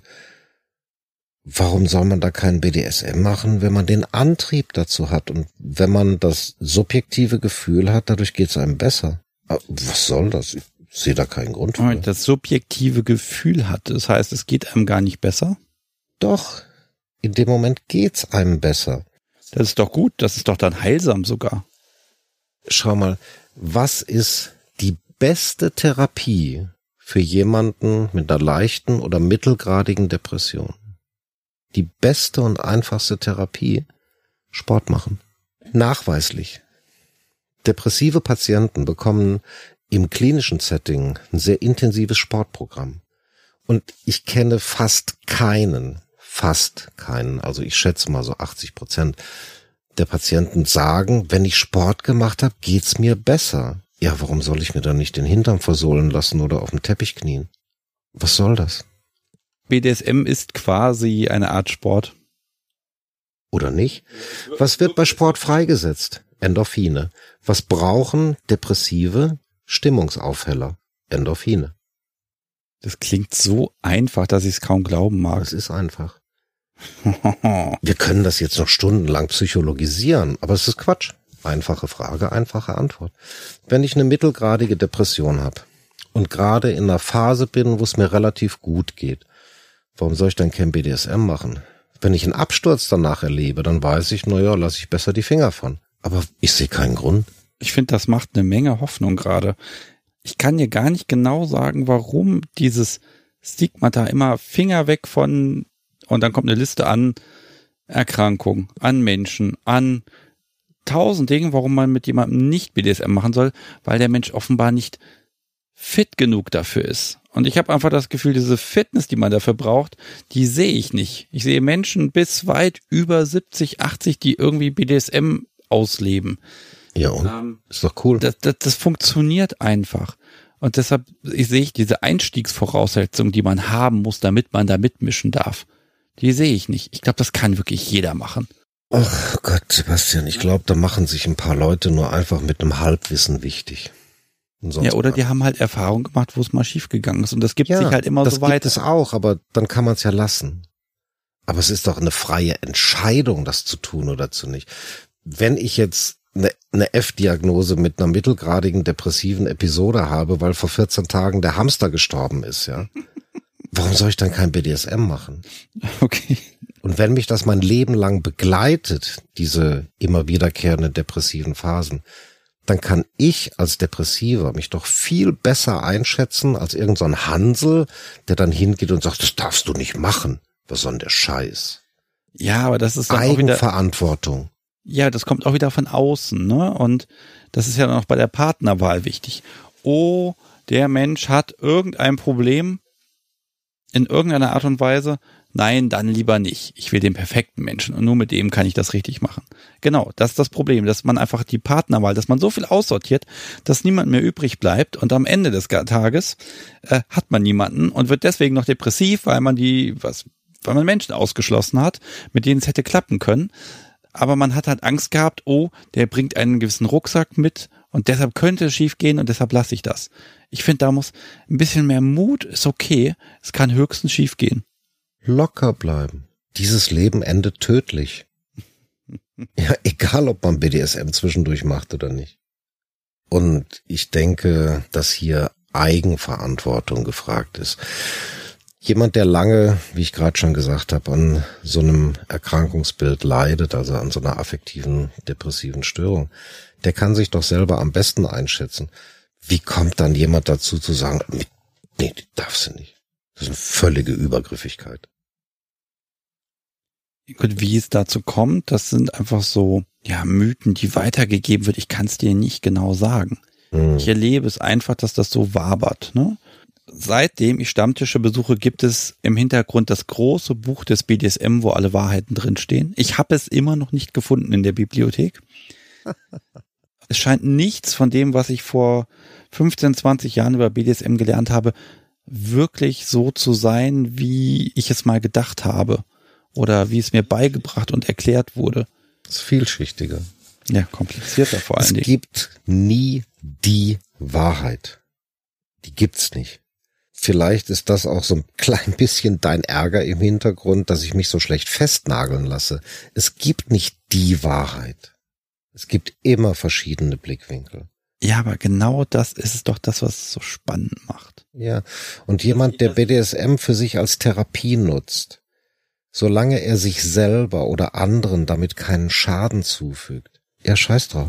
Es ist so, es ist okay. Muss man unbedingt den Grund wissen, warum man da drauf steht, jemanden ans Bett zu fesseln oder auf dem Teppich zu knien? Muss man den Grund wirklich wissen? Ändert das etwas an der Tatsache? Vielleicht macht es das etwas leichter, diese Über-Ich-Funktion, diese Regeln, Normen und Werte auszuschließen, aber ändert es was an der Tatsache? Nein. Das heißt, wir können das ganze Gespräch zusammenfassen mit macht doch, was euch Spaß macht und redet drüber. Ja, macht, was euch Spaß macht, schadet niemandem, redet mit euren Spielpartnern drüber und redet wirklich. Tut nicht nur so und gibt irgendwelche Phrasen von euch, sondern wenn der Partner fragt, worauf stehst du, ja, auf Unterwerfung. Coole Antwort. Aber was heißt das? Was heißt es wirklich? Stehst du auf Dominanz? Ja klar, finde ich toll. Ja, aber was heißt das? Was heißt es wirklich? Eine mögliche Antwort wäre, ich finde es einfach schön und mir macht es ein gutes Gefühl und mir läuft eine Gänsehaut runter, wenn ich nach Hause komme und meine Partnerin kniet vor mir auf dem Teppich. Und ich weiß genau, ihr geht es gut dabei. Sie macht das gerne und freiwillig und sie hat was davon. Und auf der anderen Seite, wenn jemand sagt, ja, ich liebe die Unterwürfigkeit, was heißt das? Was konkret heißt das? Ja, für mich ist es unterwürfig. Bauen wir mal ein etwas anderes Beispiel auf als dieses Knien auf dem Teppich. Für mich ist es einfach cool und ich finde es anregend und schön, wenn mein Partner oder meine Partnerin nach Hause kommt, mich an den Haaren packt und runterdrückt mir die Hände auf den Rücken fesselt und mir zwischen die Beine greift. Das finde ich einfach total geil. Aha, das ist also deine Form von Unterwürfigkeit. Je konkreter es ausformuliert ist, je weniger Missverständnisse gibt es. Und umso besser funktioniert die Konsequenz. Aber welcher Dom hat den Arsch in der Hose dazu zu sagen, ey, ich krieg ne Gänsehaut, wenn die vor mir kniet? Der sagt, nö, ich bin dominant, die macht das, weil ich das will. Quatsch der Eigenanteil. ich glaube, der Workshop, den wir alle brauchen und auch ich selber, ist tatsächlich ein Kommunikationsworkshop für BDSMer. Das ist ganz einfach. Die meisten Menschen scheitern daran, ihrem Partner überhaupt mitzuteilen, was sie überhaupt gerne mögen. Ja, das so. ist so. Und auch die Frage zu stellen, was magst du? Also überhaupt diese Grundfrage zu stellen. Da braucht man noch nicht mehr in Details zu gehen. Ich glaube, da in der, in dem Bereich, da gibt's eine Menge Entwicklungsmöglichkeiten. Ja, ohne Frage. Und ich glaube, das erfordert mehr Mut, als irgendwelche Plattitüden von sich zu geben oder zu sagen, ja, Dom, da ist man so und so. Nein, nicht da ist man so und so, da bin ich so und so. Als Sub, da, ja, eine Sub macht dieses und jenes. Nein, ich mache als Sub dieses und jenes. Weil das für mich der Aspekt ist, der Befriedigung verschafft. Das wäre jetzt fast das perfekte Schlusswort. Ich, ich frage dich jetzt, gibt's noch was, gibt's noch ein Themengebiet, wo du sagst, Mensch, da können wir jetzt noch mal ein Stündchen drüber quatschen? Ja, gibt es. Vielleicht für ein nächstes Mal. Wir könnten uns mal über Rituale unterhalten. Oh, das schreibe ich jetzt erstmal direkt auf fürs nächste Mal. Tatsächlich, heute machen wir das nicht Aber mehr. das geht schneller. Da sind wir in einer halben Stunde durch, können wir telefonisch machen.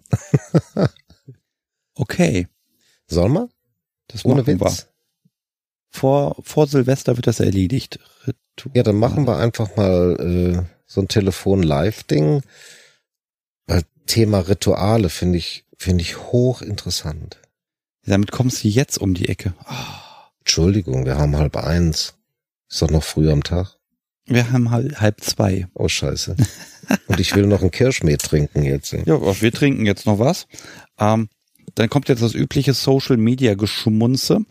Ähm, erstmal, wenn man dich erreichen will. Das ist natürlich für dich jetzt schwierig, weil sonst kriegst du die ganzen Anfragen, die Leute wollen kostenlose psychotherapeutische Beratung haben. Kann man dich direkt erreichen oder läuft das über mich?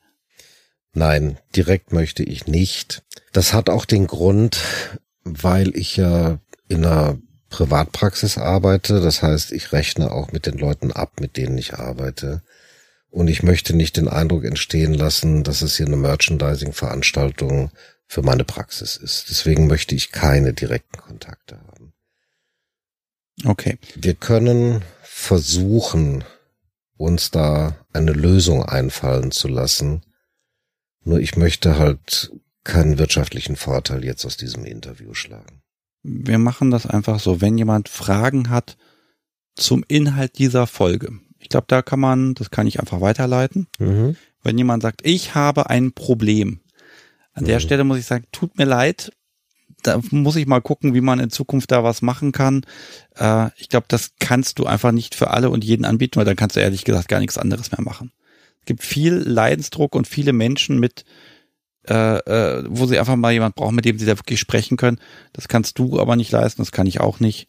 Ähm, ich gucke mal, ob sich da nicht noch was finden lässt. Ansonsten, es gibt zumindest äh, in den Shownotes jeder Folge gibt es ein, zwei Links, da kann man mal drauf gucken. Es gibt Möglichkeiten, Ansprechpartner und Listen und da, da kann man mal gucken. Die erweitere ich auch im Laufe der Zeit da. Wird sich einfach zeigen, wie sich das entwickelt. Gut. Ich werde äh, in die Shownotes ein bisschen was reinpacken, was du mir noch so an Material und Links einfach gibst in den nächsten Tagen. Das kann ich gerne machen, ja. Immer her damit, da kann man noch ein bisschen reinlesen. Äh, ja, ansonsten, liebe Hörer, folgt dem Podcast überall, ob FatLife, Instagram, Twitter, wenn ihr da bisschen nach der Kunst der Unvernunft googelt, findet ihr das Ding überall. Thomas, äh, ich kann nur sagen, vielen, vielen, vielen Dank für, für den Kurzurlaub, zu dem du uns hier eingeladen hast. Du hast uns toll verköstigt. Ich bin immer noch satt und müde und platt und langsam auch fürchterlich betrunken. Und ach, einfach schön. Und dieses Gespräch, das hat, das hat richtig Spaß gemacht. Dankeschön. Gerne. So, Schluss jetzt. Jetzt trinken wir Kirschmehl. Alles klar. Mach's gut. Und ihr, liebe Hörer, vielen Dank fürs Zuhören. Tschüss. Tschüss. Gott. Ich will jetzt ein Kirschmehl. Kriegst du.